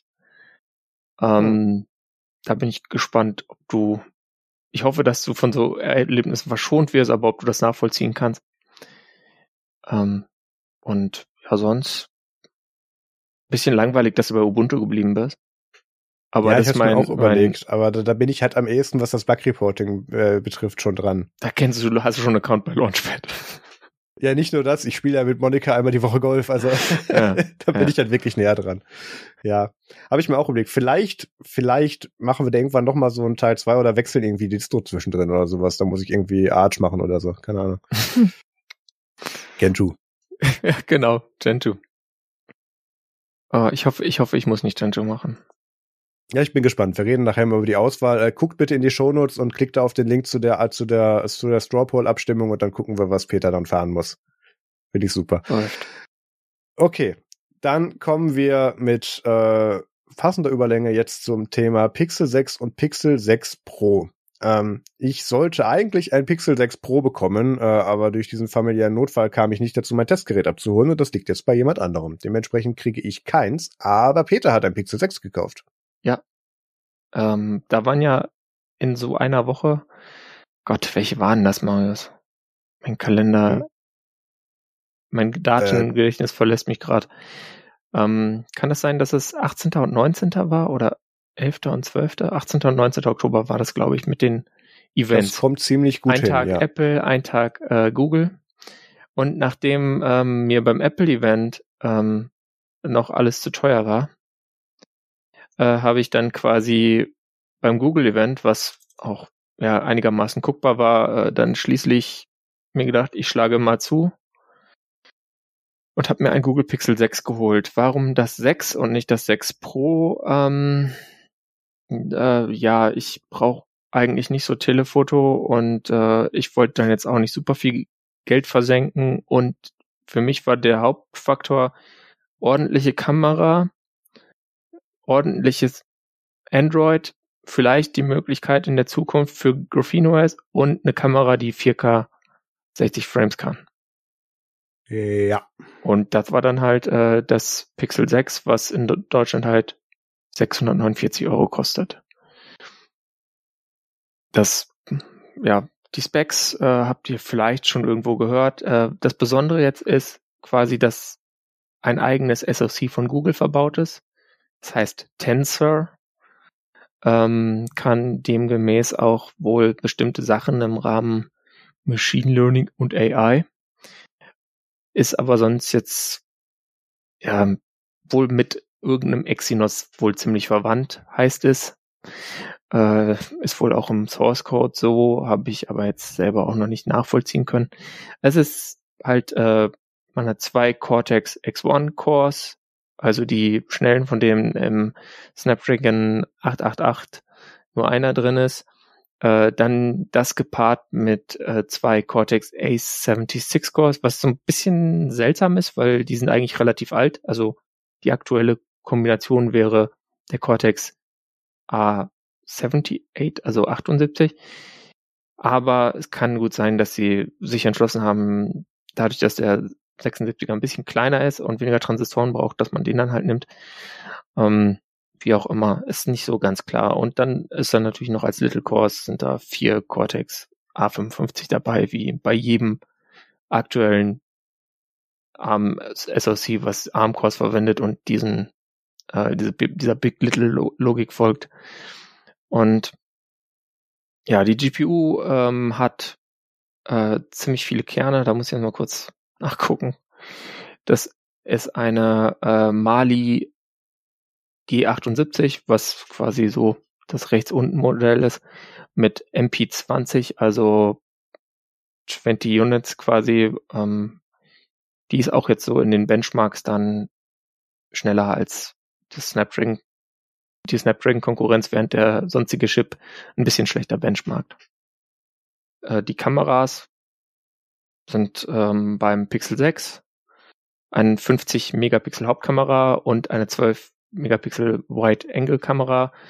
Beim Pixel 6 Pro kommt dazu dann noch ein 48 Megapixel 4X Telephoto. Ansonsten haben die beide äh, Laser-Autofokus, Optical Image Stabilization und äh, einen Sensoren für Spectral and Flicker, was auch immer das jetzt ist. Frontkameras sind auch unterschiedlich, äh, 8 Megapixel beim Pixel 6, 11 Megapixel beim Pixel 6 Pro. Und der letzte Unterschied, den es dann noch zwischen den Geräten gibt, sind halt die Displays. Da hat das Pixel 6 ein 6,4 Zoll Display, was eine ja, längere Full HD Auflösung hat quasi, also 1000, äh, 2400 mal 1080 Pixel OLED mit 90 Hertz und das Pixel 6 Pro ist halt noch mal größer mit 6,7 Zoll, äh, 120 Hertz, aber LTPO, das heißt, es kann auch runterfahren bis zu 10 äh, Hertz äh, OLED und äh, 1440p, also 3120 mal 1440 Pixeln, wobei man dazu sagen muss, beim Pixel 6 Pro ist das Display auch so leicht abgerundet, wie man das bei diesen älteren Samsung-Telefonen kennt. Also mm. da kann man so von der Seite irgendwie so drauf gucken. Infinity Edge. Infinity Edge. Ähm, was dann für mich nochmal ein Grund war fürs Pixel 6. RAM habe ich vergessen.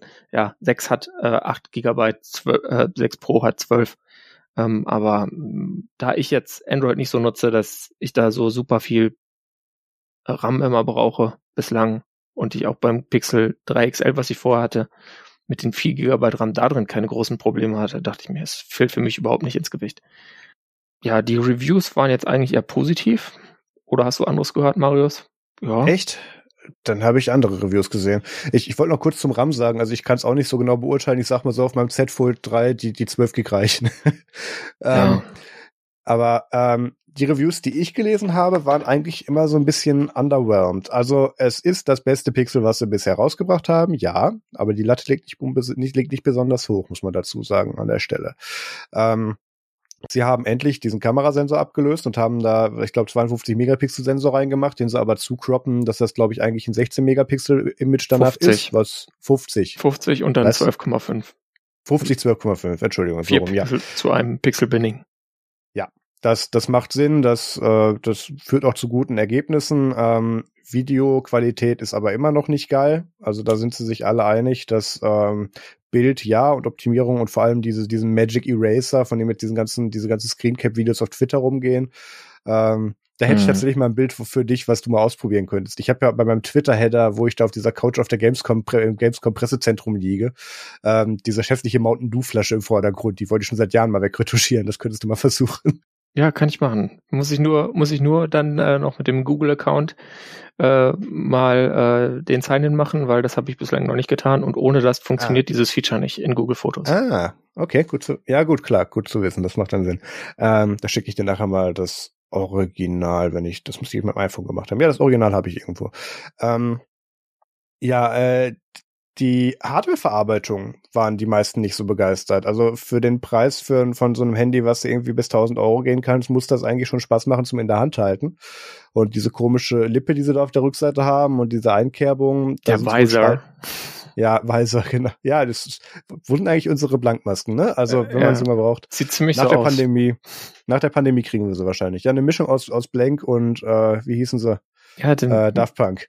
Ja, oder was halt da dieser eine Typ bei Star Trek auf hatte, da, da bist du der Experte. Der Gab's Mandalorian. Mit dem Weiser. Wie ist denn der? Ja. Der eigentlich blind war. War das, war das der Mandalorian? Nee, nee, das ist ein altes Star Trek. Davon habe ich Folgen Ach, gesehen. Ach, Star Trek, Entschuldigung, nicht Star Wars. Äh, Star Trek. Ach so, äh, Jodie LaForge. Entschuldigung, ich habe Star Trek nicht verstanden. Das wüsste ich natürlich sofort. Ähm, ja. Ähm, ja, da sind wohl Spaltmaße so vom Format eines Teslas dabei. Ähm, das, das ist einfach nicht okay in der Preisklasse. Dann gibt es da noch diese mitgelieferten oder, oder verfügbaren Cases, die noch schlimmer in der Verarbeitung sein müssen. Ja, die ähm, habe ich. Ich weiß nicht, hast du einen Case dazu? Okay, nicht. Ich habe okay. einen Third-Party-Case. Ähm, also ja, da ist so ein bisschen, also ich finde es jetzt beim Sechser finde ich es okay. Das hat halt äh, matte Seiten und nicht glänzende wie das andere und mhm.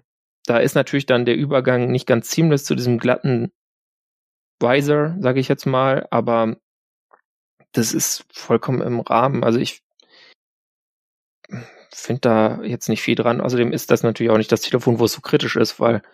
das ist ja, also 650 Euro oder 599 Dollar ist ja heutzutage eigentlich Midrange schon fast. Also Higher Midrange. Ja, ja, ja, ja. Das ist ja nicht mehr Flagship.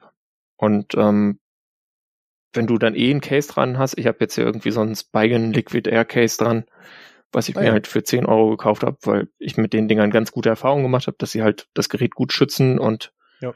sich angenehm anfassen. Was ja auch mal wichtig ist bei Cases, man will ja nicht so diese haben, wo das in so eine Hand rumglitscht. Ähm, da, also kann ich mich überhaupt nicht beschweren. Das ist vollkommen okay. Also auch wenn ich es jetzt gut. da rausnehme. Äh, für das Gerät, das beim Dex Pro klar mag anders sein und wenn du dann natürlich da dann mit der Lupe oder mit der mit der Makrokamera auf die ganzen Kanten drauf nee. schaust und dann machst du diese gleichen Filme sonst irgendwie von irgendwelchen iPhones oder hochpräzisen präzisen äh, Samsung Flagship Phones, dann bist du natürlich wahrscheinlich da schon ein bisschen enttäuscht, aber ähm, ja, es, es, muss wohl schon ein bisschen gravierender sein. Ich habe selber ja auch noch nicht in der Hand gehabt, aber es, es muss schon mit Fingernagel spürbar und so sein, so manche Ecken und Kanten. Ne? Also ja, man muss, darf nicht vergessen, ähm, das wurde von HTC gebaut. Äh, Google hatte sich ja irgendwann mal HTC einverleibt und seitdem saßen die da im Keller und hatten Langeweile. Teile von HTC. Andere Teile von HTC machen nach wie vor komische VR-Headsets, über die wir heute nicht geredet haben und nicht im Nicht-Reden drin hatten, aber naja. Da reden wir, da reden wir drüber, wenn ich das Gerät habe. okay. ähm, Puck die Stubenfliege. Ja, hier, also, also ähm, die, die, den Camera Bump, ja. den kann ich mit dem Fingernagel auf jeden Fall spüren. Wow. Ja. ähm, ja, was, was in der Keynote, ähm, das habe ich mir rückwirkend nochmal angeschaut, so ein bisschen rüberkam, ist, dass sie da selber schon so ein bisschen vorentschuldigend hingegangen sind und gesagt haben, ja, es ist jetzt nicht so schnell wie ein M1, also es ist jetzt nicht der schnellste Prozessor und es gibt schnellere. Ähm, gut, das ist natürlich eine echt undankbare Zeit, einen Prozessor zu launchen, ne? Also ja. jetzt neben Apple, das, das was willst du machen? Ähm, die Performance scheint okay zu sein für das Allermeiste. Ähm, Snapdragon kriegen sie aber nicht überholt mit dem, was sie da tun. Die Frage ist, ob sie nah das dran. wollten. Also. Aber nah dran. Ja, ja. Ja, es ist, ist halt trotzdem ein bisschen Dämpfer bei, bei einem neuen Stein. Da hätte man sich jetzt ein bisschen mehr Vorlauf gewünscht, vor allem, weil das ja seit Jahren gerumort ist oder gerumort bis bekannt ist, dass sie das machen. Ähm, naja, aber da, da muss man mal gucken. Ähm, Akkulaufzeit äh, waren die Bewertungen gemischt in den Reviews, die ich gesehen mhm. habe, von, von geht gut bis äh, geht gar nicht. Ähm, wie ist da bisher so deine Erfahrung? Absolut okay. Also, du machst auch noch nicht so viel damit. Ich mache ne? noch nicht viel, ich habe noch keine SIM-Karte, ja. ich kann dazu eigentlich nichts sagen. Aber ich habe gestern oh. äh, mit Focus 60 gefilmt und ähm, über 100 Fotos gemacht und hatte hinterher noch Akku. Also wenn jetzt da nicht das LTE super ineffizient ist oder das 5G bei dem Ding, dann sehe ich nicht, was da das Problem sein sollte. Äh, ich habe einen äh, im deutschen Reviewerkreis einen Kollegen, der das Problem hat, dass wenn er 4K 60 filmt, dass das Ding nach fünf Minuten überhitzt. Ja, es wurde warm, aber überhitzt hat's nicht. Ja, das könnte aber das fehlende LTE-Modem vielleicht sein im, im, Zusammenhang, was da dann ja. den Threshold vielleicht noch nicht erreicht hat. Okay, muss man alles im Auge behalten, aber das, das alles in allem klingt das für mich so, als hätten sie da wieder so ein bisschen QA beim Kunden gemacht. Oder werden es tun. Und das ja. ist halt schade. Andererseits, wir sind von den Pixelgeräten auch nicht unbedingt anders gewohnt, oder? Ja, da gab es teilweise noch gefühlt schlimmere Probleme. Also das gelbe Display oder das, das, blaue Display. Ja, genau. Das Pixel 2 war da so ein bisschen, also gerade das 2 XL war, war ein richtiges ja. Problemgerät. Ähm, das sind alles Probleme, die sie jetzt nicht haben. Was dann noch ein Kritikpunkt ist, den ich auch nachvollziehen kann, ist der, ähm, ja, nicht Touch ID, so heißt es ja nicht, aber der, der Fingerabdruckscanner, der im Display ist und optisch funktioniert und der ist ziemlich langsam.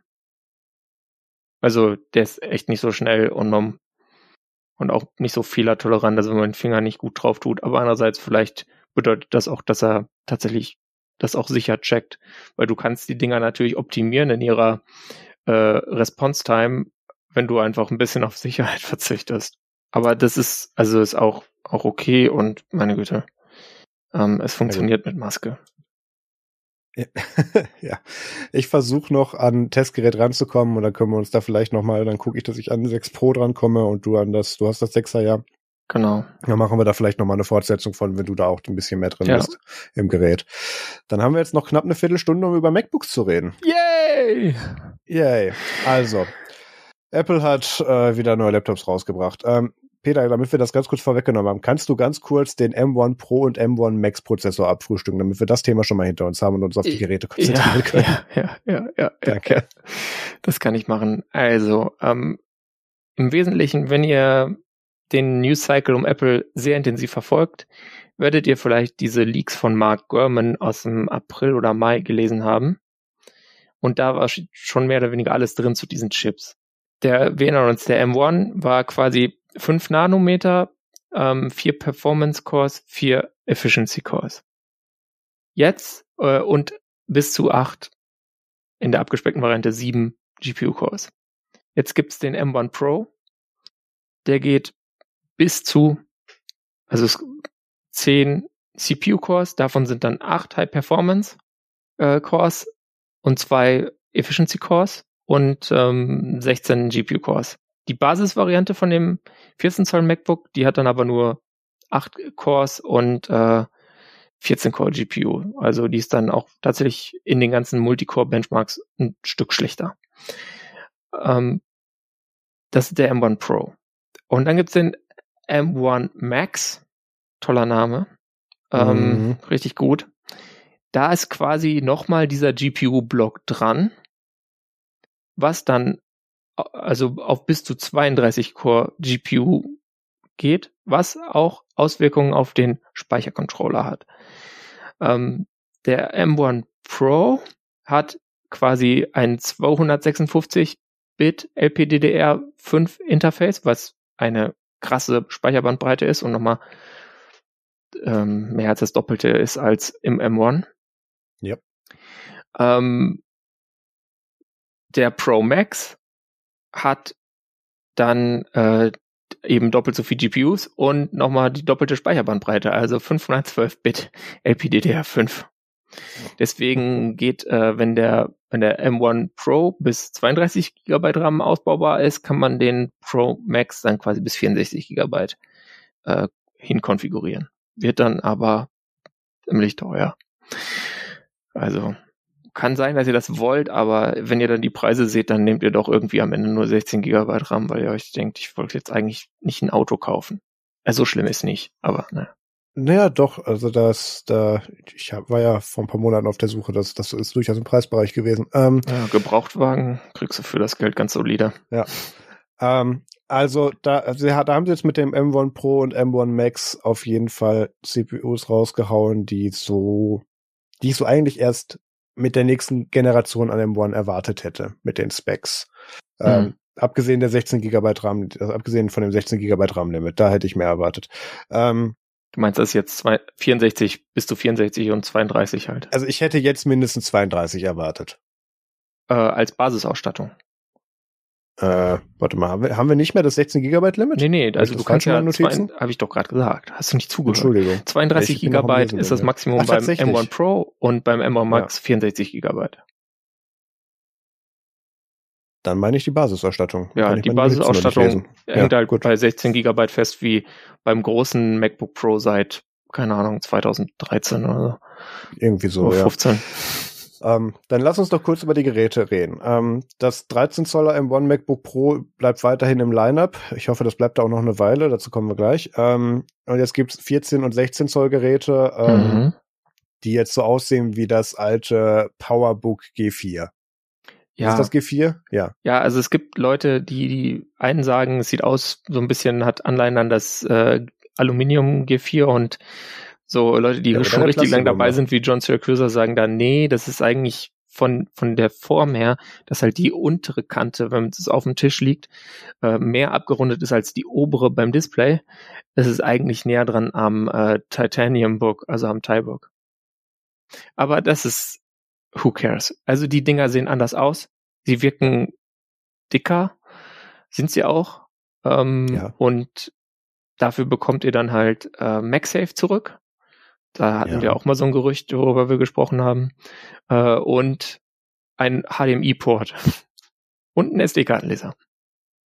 Wir hatten damals diesen Leak von dem Supplier, der gehackt wurde, besprochen, ähm, dass da plötzlich alle Ports zurückhaben sollen und Mini-LED und äh, jetzt irgendwie acht Monate später, ja, es war genau das. Ähm, ja. ähm, äh, ja, gut, fangen wir damit an. Ähm, ich finde es ein bisschen schade, dass Apple Ports zurückbringt. Ich weiß, das ist etwas sehr Dummes zu sagen, aber ich habe jetzt mein gesamtes Leben auf USB-C und Docks umgestellt. Und jetzt fangen die an, den Ports wieder da einzubauen. Ah, ja. Ja gut. Ähm, das, das, das bremst mich erstmal nicht. Ich kann ja trotzdem alles daran anschließen. Ähm, äh, bei dem wichtig ist äh, Quick Charge oder äh, es ist nicht richtig Quick Charge, aber äh, schnelleres Laden geht nur über MagSafe, nicht über den Thunderbolt Connector. Ähm, genau. Äh, das war anfangs nicht klar. Tatsächlich kommt das MagSafe-Kabel mit dem MacBook. Das musst du dir nicht für 70 Euro dazu kaufen. Kannst du, wenn du zweites möchtest. Ähm, ich weiß nicht, ob 70 kostet. Ich glaube um den Dreh.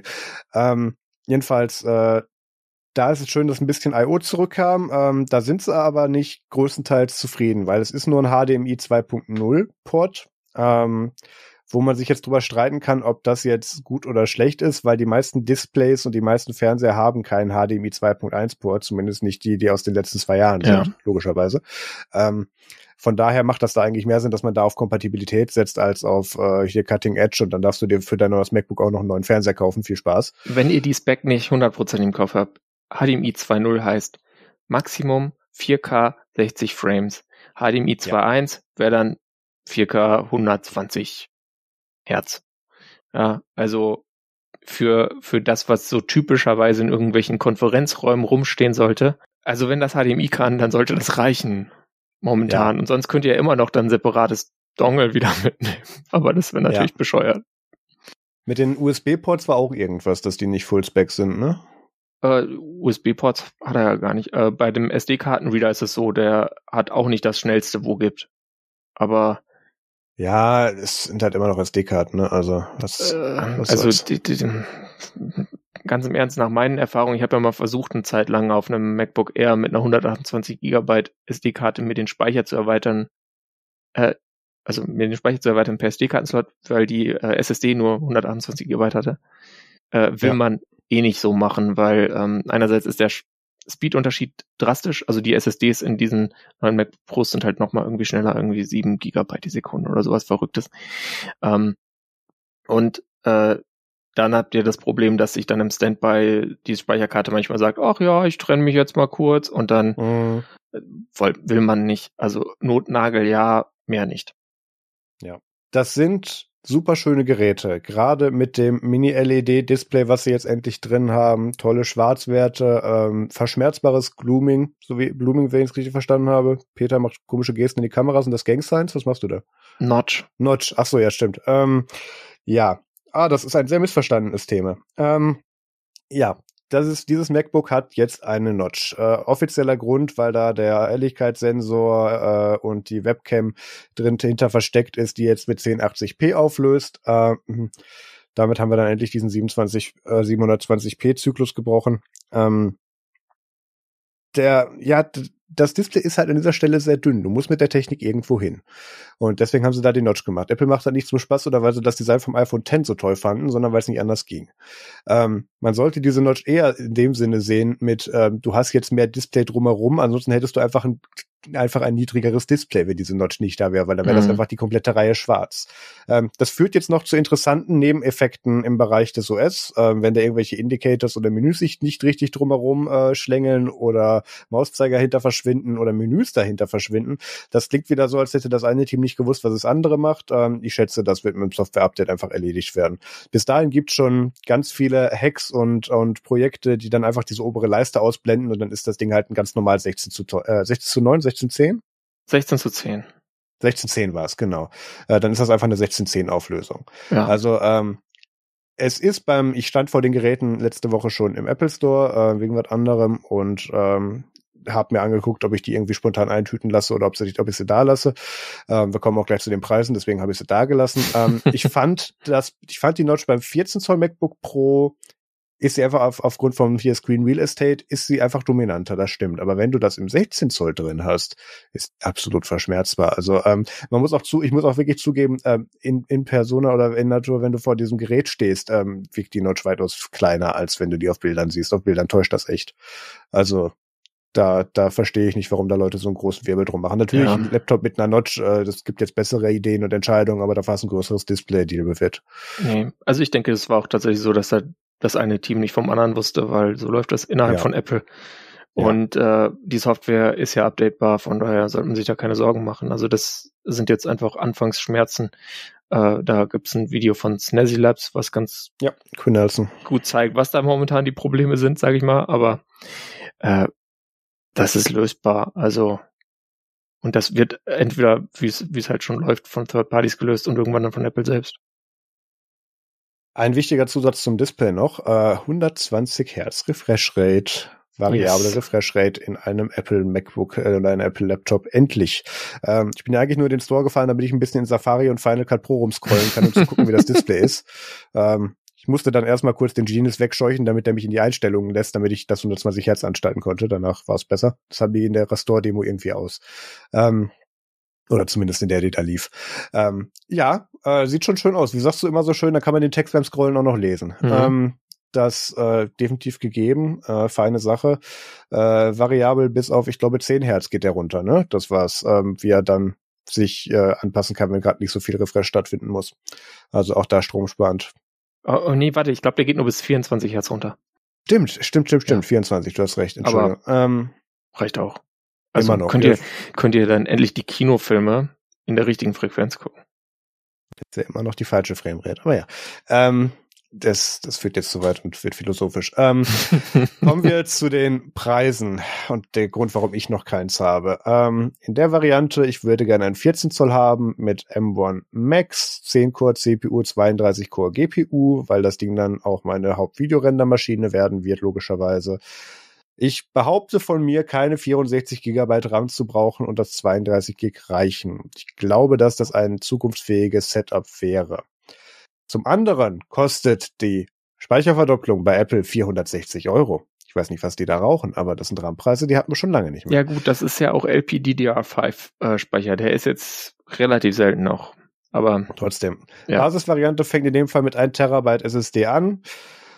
Ähm, ich könnte mich jetzt entscheiden, möchte ich doppelt so viel RAM oder doppelt so viel SSD, weil das kostet auch die Verdopplung 460 Euro. Mhm. Von 2 Terabyte auf 4 Terabyte allerdings 1150. Nee, gar nicht wahr. Von, äh, da kostet es dann 690. Ähm, ja, es äh, ist einfach ein teures Gerät. Und da wäre ich dann in der Variante mit 1 Terabyte bei 3669 Euro. Ja. Und ich arbeite derzeit auf einem M1 MacBook Pro für, ich glaube, 1800 Euro, wie ich es damals konfiguriert habe.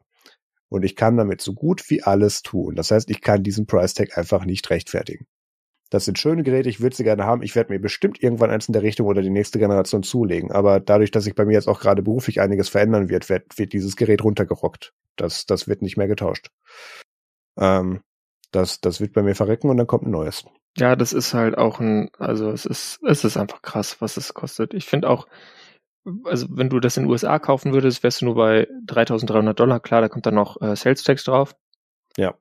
Ähm, aber man muss trotzdem sagen, dass äh, beim momentanen Dollarkurs finde ich Apples Umrechnungskurse schon ein bisschen frech, wenn du ja. überlegst, wenn du das eins zu eins umrechnest, dann bist du eigentlich auf dem gleichen Preis. Äh, mit der Mehrwertsteuer draufgerechnet. Klar, da kommen natürlich noch zusätzliche Kosten zu, die sie jetzt in Europa irgendwie haben und dann darauf umlegen wahrscheinlich. Aber wenn du jetzt das Basismodell nimmst vom 14 Zoll MacBook Pro, dem neuen, das fängt halt irgendwie in den USA bei 2000 an und die gleiche Konfiguration kostet in Deutschland einfach mal 2250 Euro. Ja. Schon hart. Also da schlagen sie einfach mal 10% drauf nochmal, wenn man so will. Das wir haben jetzt aber wieder eine ganz gute Geräteabgrenzung äh, erreicht, finde ich, weil das sind jetzt offiziell Pro-Geräte. Ja. Ähm, da gibt's auch nichts, das sind auch Pro-Preise, muss man dazu sagen. Das kaufst du dir nicht, wenn du einfach keinen Laptop hättest, auf den du Netflix guckst, dann kaufst du dir nicht dieses Gerät. Das ist der Grund, warum es seit 18 Jahren gefühlt das MacBook Air gibt. Ähm, da kaufst du dir das.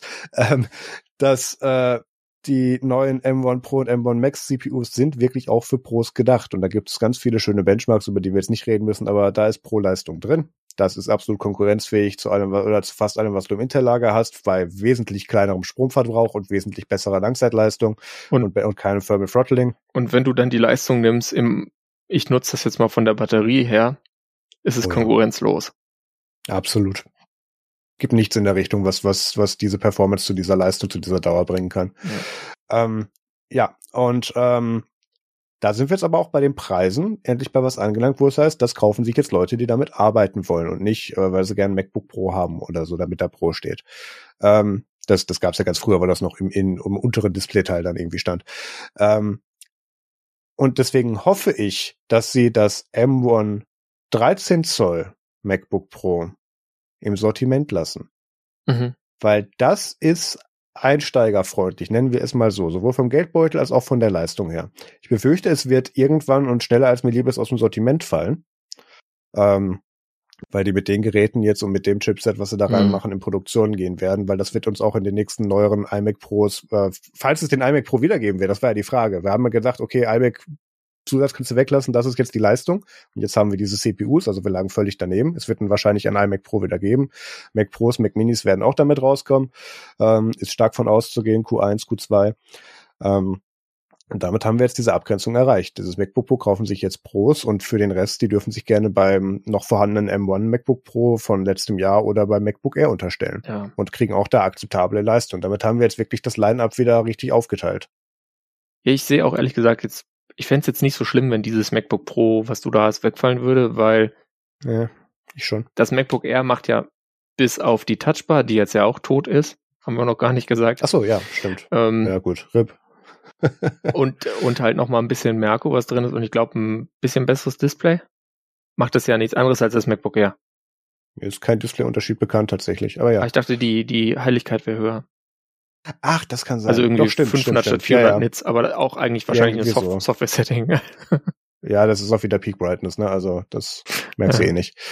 Okay. Ja. Ja, ähm, ich hätte gerne diese Geräte für weniger Geld. Ich auch. Ja. Gibt Lass es nicht. eine Petition den, starten. Ich kann, stimmt Change. jetzt auf unserem Straw Poll. Und dann, Apple, please make Apple. MacBooks more affordable, especially in Europe. Ganz genau. Ach ja. Ähm, ich bin mal gespannt, wann ich dann so ein Gerät habe, weil wahrscheinlich habe ich nächste Woche eins im, im Briefkasten oder so. Nee, ich will keins, ich will keins. Ich sag, ich will keins. Ich bleibe stark. muss das nur lang genug sagen, dann glaube ich das. Ja, ich habe jetzt kürzlich schon mal geguckt, äh, wie groß denn der Performance-Verlust ist von diesem äh, MacBook äh, M1 Pro Basismodell quasi mit der, mit der 8-Core CPU mhm. äh, und dem 14, 14 Zoll GPU, weil ich mir dachte, ach, vielleicht, also das könnte ich mir vielleicht noch leisten. ja. Und? ja, also der Multicore-Unterschied ist halt dann schon deutlich, weil die einfach wenn du einfach sechs Performance Cores statt acht, das sieht man. Aber sonst geht es auch. Also das wäre immer noch sehr stark und stärker, als ich bräuchte und hätte natürlich trotzdem mhm. dann das bessere Display und so weiter.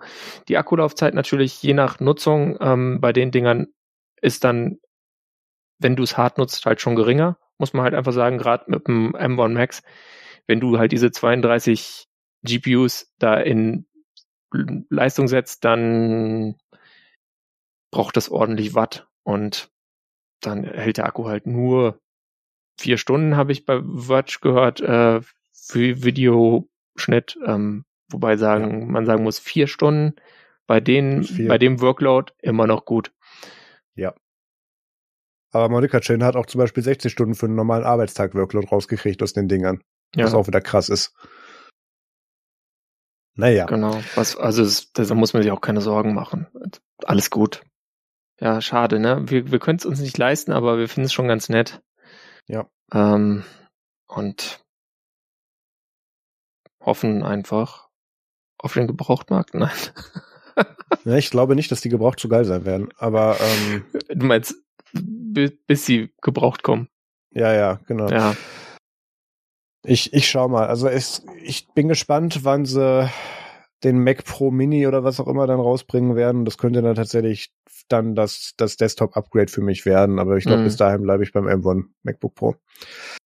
Wir müssen ein bisschen weitermachen. Wir sind schon bei genau. eineinhalb Stunden. Aber wir machen ja Überlänge heute. Also wir können noch alles machen, was hier auf der Liste steht. Dann kommen wir jo. jetzt zum WTF der Woche.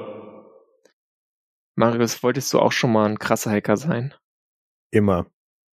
Ist ganz einfach. Du musst einfach nur View Source im Browser machen und dann vielleicht noch mit Control F oder Command F irgendwie bestimmte Stellen suchen. Sagt jedenfalls äh, der Gouverneur des Staates Missouri. Ja. Äh, die wurden nämlich von einem Journalisten freundlich darauf hingewiesen, dass äh, da äh, Social Security Number ist, was äh, quasi so in etwa den Wert eines Personalausweises in den USA hat, weil die haben sonst nicht ja. so viel an Unique, Unique Identifiern. Ähm, äh, ja, also du packst hier einfach einen Kopf. Man möchte ausrasten. Ich fand die Story echt witzig. Da kommt da so ein Journalist, ja. macht, macht Steuerung F oder, oder macht hier Inspect Element auf der Seite, sieht, oh, da sind aber noch mehr Infos, die da gar nicht sehen. Sagt, oh. sagt dann dem Website-Team Bescheid, hey, ich glaube, da sind Nummern, die wollt ihr da nicht haben. Und im Prinzip ist ein Desist zurück. Also ist auch geil. Ähm, äh, das also das, das Beste war ja dann wirklich noch dieser Mike Parson, der sich dann genau. auf, auf, Twitter dann hingestellt hat und wirklich genau gesagt hat, das ist Hacking, das ist verboten, dem werden wir nachgehen, das wird Konsequenzen haben. Hier, hier wurde gecybert, wir brauchen jetzt mehr Geld zur Cyberverteidigung. Also ich lese mal kurz Prinzip. den Wortlaut des ersten Tweets vor. Danach oh ja, werde ich wahrscheinlich vor Lachen abbrechen müssen. Through a multi-step process, an individual took the records of at least three educators, decoded the HTML source code, and viewed the social security number of those specific educators. We notified the Cole County prosecutor and the Highway Patrol's Digital Forensic Unit will investigate. Ja, das habe ich ganz groß Angst, wenn die, wenn die Straßencops mit ihrer Forensik-Unit da bei mir vorbeifahren. Ja, das wird super. Also es ist, ähm, es ich möchte kurz diesen Multistep-Prozess beschreiben. Der heißt Control und dann F. Das waren zwei Schritte. Nee, nee, nee, nee. Control U und dann noch Control F. Ja, gut, ja. Oder halt einfach drüber lesen. Du findest es auch irgendwann. Ja. Aber das ist ja, natürlich auch ein Schritt. Ein zweiter. Absoluter Schwachsinn. Ich, ich fand es auch schön im Video da zu sehen, diese drei Männchen, äh, Mannequins, die dahinter stehen, die sich auch nicht sicher waren, ob das so richtig ist, was der Vortoner da gerade erzählt. so leichte Zweifel waren im Blick absehbar, ablesbar. Es, es ist, es ist super. Ähm, Ja, äh, natürlich wird nicht darüber geredet, dass über 100.000 Social Security Numbers auf so einer Webseite verfügbar waren und wie die da hinkamen. Und äh, ich, ich finde auch die IT-Bude, die gesagt hat, ja, äh, wir müssen das jetzt für 20 Euro die Stunde wahrscheinlich ausblenden. Was machen wir? Äh, Visibility None ins CSS rein dann, dann passt das schon. Ach, wie schön. Es ja. ist, es ist, äh, es fällt einem nichts mehr ein. Ich meine, wir, wir machen es ja nicht viel besser. Wir, wir, wir, wir schicken dann Hausdurchsuchungen. Aber ähm, es, es, ich kriege dann immer wieder Hoffnung, wenn ich über den Teich gucke. Da, das ist genauso schlimm. Okay. Bei den wunderbar. anderen ist es auch doof. Ja. Ja. Dann haben wir mal wieder ein Event. Und ähm, ja. die FOSDEM 2022, äh, diese Virenverteilungsmesse mit Unterhaltungscharakter, ist äh, dieses Jahr wieder virtuell. Ist, ist, Keine ist Viren, virtuell. außer Computerviren über Matrix. Ja, ja, so. äh, es, es war angedacht oder im, ja, es, im, im Orga-Team habe ich mitgekriegt, dass es, dass es wohl ein Hybrid-Charakter erwogen wurde und der dann logistisch zu spät nicht mehr umgesetzt werden konnte. Also der wird nicht passieren. Ähm, ich habe auch schon geguckt, äh, Canonical-Team und, und ich hatten auch schon irgendwie ein Airbnb in Brüssel angemietet und so weiter, wollten uns da dann schön bequeme Tage machen. Und das wird jetzt leider nicht stattfinden. Äh, aber 5. und 6. Februar, ähm, alles online wie üblich ähm, mit diesen FOSDEM-Boxes und diesen Livestreaming-Gedöns haben wir sehr gute Erfahrungen gemacht. Die haben wir auf der letzten In-Person Ubucon ja auch verwendet, leihweise. Das tut ganz gut. Ja, kann man sich dann angucken. Ist auch wesentlich bequemer und günstiger, ähm, als vor dahin zu fahren. Klar. Und man steht nicht die ganze Zeit im Gang rum. Aber dafür entgehen einem auch die ja. interessanten Ganggespräche. Irgendwas ist ja Das ist der einzige Grund, warum ich hingefahren wäre. Aber ja. Ja. ja. Kommen wir zum Musik, Film, Game-Tipp. Wow. Wow. Ja, ich habe eine Serie geguckt, ähm, und zwar auf Netflix. The Billion Dollar Code ist eine Miniserie. Dauert so gefühlt, keine Ahnung, weiß nicht wie lang. Drei, vier Stunden so. Ja. Ähm, und da geht's um ein Produkt, welches quasi so Teile der Funktionalität von Google Earth vorweggenommen hat. Und zwar TerraVision. Und das wurde da halt so fiktionalisiert. Und wenn man jetzt dann weiß, dass dahinter eine Berliner Bude stand, die art.com hießen und man viel Tim Fritloff gehört hat und seine Podcasts, dann weiß man, dass er natürlich dann dazu auch einen Podcast machen wird. Und das hat er auch gemacht äh, mit Pavel Meyer zusammen, der an diesem TerraVision äh, viel selbst gemacht hat. Und das ist dann eine Chaos Radio Express Folge, die ich auch noch dazu empfehlen möchte. Ja, es, es, ist, ein, es ist ganz nett. Ähm, das war, hat erst auch so ein Revival von Hackers im Netz des FBIs aus den 90ern irgendwie gerechnet, aber ähm, weil sie da ja den CCC thematisiert hatten in dieser Netflix-Miniserie. Ja. Ähm, ist ein Film oder eine Miniserie? Ich muss zu meiner Schande gestehen, ich habe sie noch nicht geschaut. Es ist eine Miniserie, es hat vier Folgen. Das ist für mich eine Miniserie. Miniserie. Okay. Ja, ja. Ähm, da gibt's dieses eine schöne äh, Video von Tim Prittler, wie er in den in den 90ern dann da auf äh, irgendeiner Messe steht und dann ganz desinteressiert versucht einer, ich.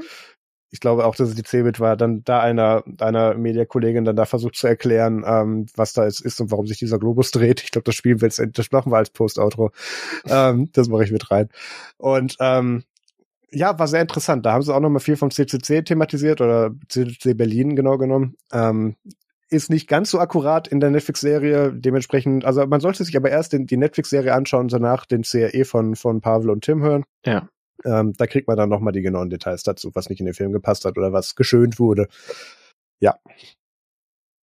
Ja, und wenn ihr dann noch mehr Ohren übrig habt für einen Podcast äh, und nicht mehr die neueste Folge, könnt ihr auch noch ATP 453 anhören, wie sie sich alle total freuen, dass quasi die Prophezeiungen eingetreten sind. Da wurde echt viel gehuldigt. Das war echt anstrengend.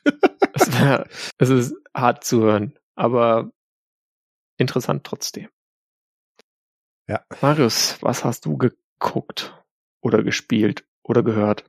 Ich habe ja, äh, ach, ges gespielt kann ich auch noch rein, reinmachen tatsächlich. Ähm, ich habe das, also ich kann ja mit deutschem Nachmittagsfernsehen recht wenig an anfangen, aber das hole ich mir alles irgendwie dann mit britischem Nachmittagsfernsehen wieder ab und habe jetzt die, äh, die, äh, ist das Channel 4? Ich glaube, es ist Channel 4 Serie ähm, Taskmaster mit Greg Davis äh, angeschaut. Ähm, das, das ist ganz unterhaltsam. Ähm, das finde ich auch bei diesen ganzen äh, britischen äh, Fernsehsachen toll. Das packen die einfach in voller Länge auf YouTube mit offiziellem Kanal. Da, da kennen die nichts passt. Kann man sich da gut angucken Taskmaster verlinke ich nachher. Ähm, dann habe ich Staffel 2 The Morning Show angefangen. Ich bin da jetzt, glaube ich, bei der vorletzten Folge, die aktuell draußen ist. Also irgendwie Folge, ich glaube, sechs Folgen sind draußen, ich bin bei Folge 4 oder so. Ähm, und äh, da hat Peter die Tage schon getwittert, dass er da etwas äh, enttäuscht von war.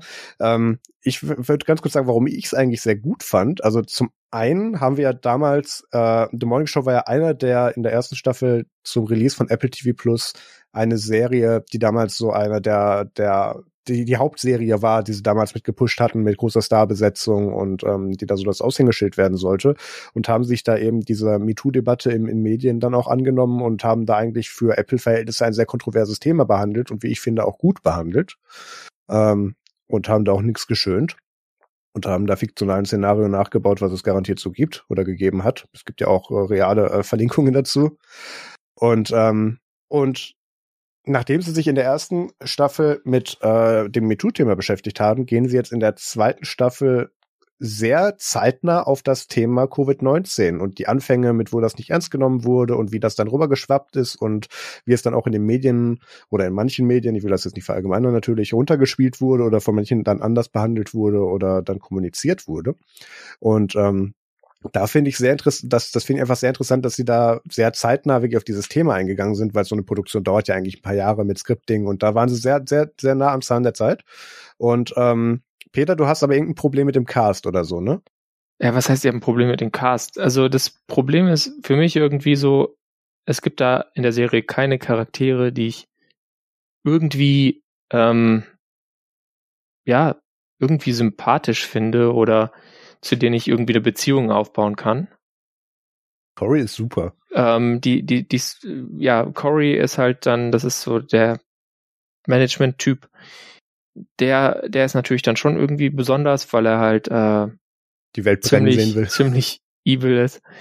Äh, und äh, daher dann irgendwie einem, einem interessant vorkommt, aber sonst, also ist da einfach wenig drin so vom menschlichen her, was einer die Serie bindet. Ja. Und ich gucke dann diese Folgen und eine nach der anderen und teilweise hat die Story meiner Meinung nach auch Längen, die es jetzt so nicht unbedingt gebraucht hätte, aber ja, was weiß ich, ist, die werden schon, wissen ja schon, was sie tun, ne? Ja, ich, ich bin mir auch vom Cast noch nicht so sicher, was da jetzt in diesem Newsroom-Cast dieser Shawn Mendes-Verschnitt jetzt macht. Ähm, das habe ich noch nicht ganz verstanden. Dann finde ich es aber gut, dass sie die Music Acts wieder, Acts wieder gut besetzt haben. In der ersten Staffel hatten sie ja Kelly Clarkson äh, mit dabei ähm, für, für so einen Musikgig im Studio und jetzt in der zweiten Staffel äh, Dave Grohl und die Foo Fighters. Ähm, inklusive Tochter und allem. Das fand ich echt cool. also da, da, äh, gut, ich meine, was du mit Geld nicht erschlagen kannst, macht Apple, ne? Also das funktioniert. Hm. Ähm, das hochkarätig besetzt trotzdem. Ich bin noch nicht komplett durch, ähm, daher weiß ich nicht. Aktuell finde ich, dass die Story mich noch mitnimmt. Ähm, ich, ich sehe da noch keine so großen Tiefe, aber du, du bist wahrscheinlich schon durch mit auch Folge 6, oder? Nee, ich bin erst in Folge 3. Oh, Entschuldigung. Ja, Dave Grohl von den Foo Fighters kommt noch. Ah, dann, cool. ja. Ähm, okay, dann reden wir da nochmal drüber, wenn das, das war jetzt größtenteils spoilerfrei. Genau. Total. Äh, dann reden wir da nochmal drüber. Äh, dann habe ich eine Gaming-Empfehlung noch ganz kurz. Äh, habe ich gestern Abend mit Dalton, äh, doch mit Dalton Durst noch gespielt. Äh, Escape Simulator. Das ist so im Prinzip Escape Room. Da gibt es so verschiedene Szenarien und da muss man dann halt Rätsel lösen und das ist dann alles so First-Person-Ansicht und muss dann da, ist, ist nicht scary gemacht. Ähm, die gibt's ja auch, aber es ist, ist sehr interessant, dann da Rätsel zu lösen. Da hatten wir sehr viel Spaß. Den Link zu dem Stream verlinke ich in den Shownotes. Der sollte für die nächsten, glaube ich, drei Wochen noch sichtbar sein.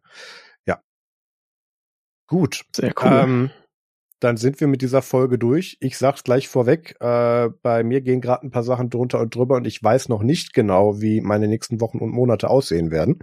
Ähm, da kann es sein, dass wir nochmal ähm, eventuell Folgen verschieben müssen oder dass es da irgendwelche anderen Einschränkungen eingeben wird. Das kann ich alles noch nicht zusagen.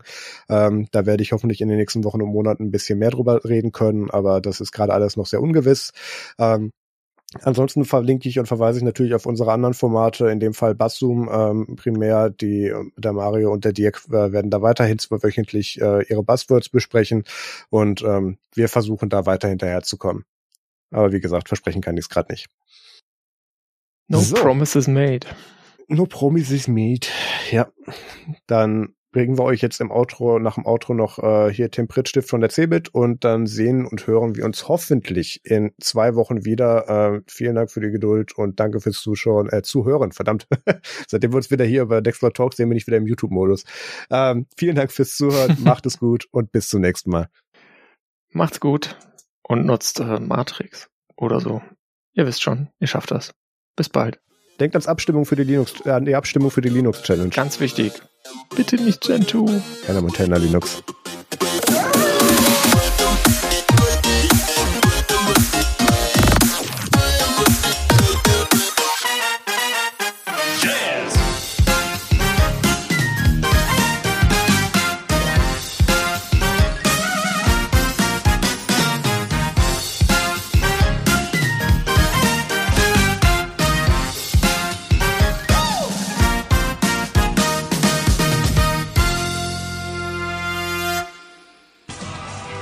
Ich hier in den Händen halte, das könnte die Zukunft der Computerindustrie sein.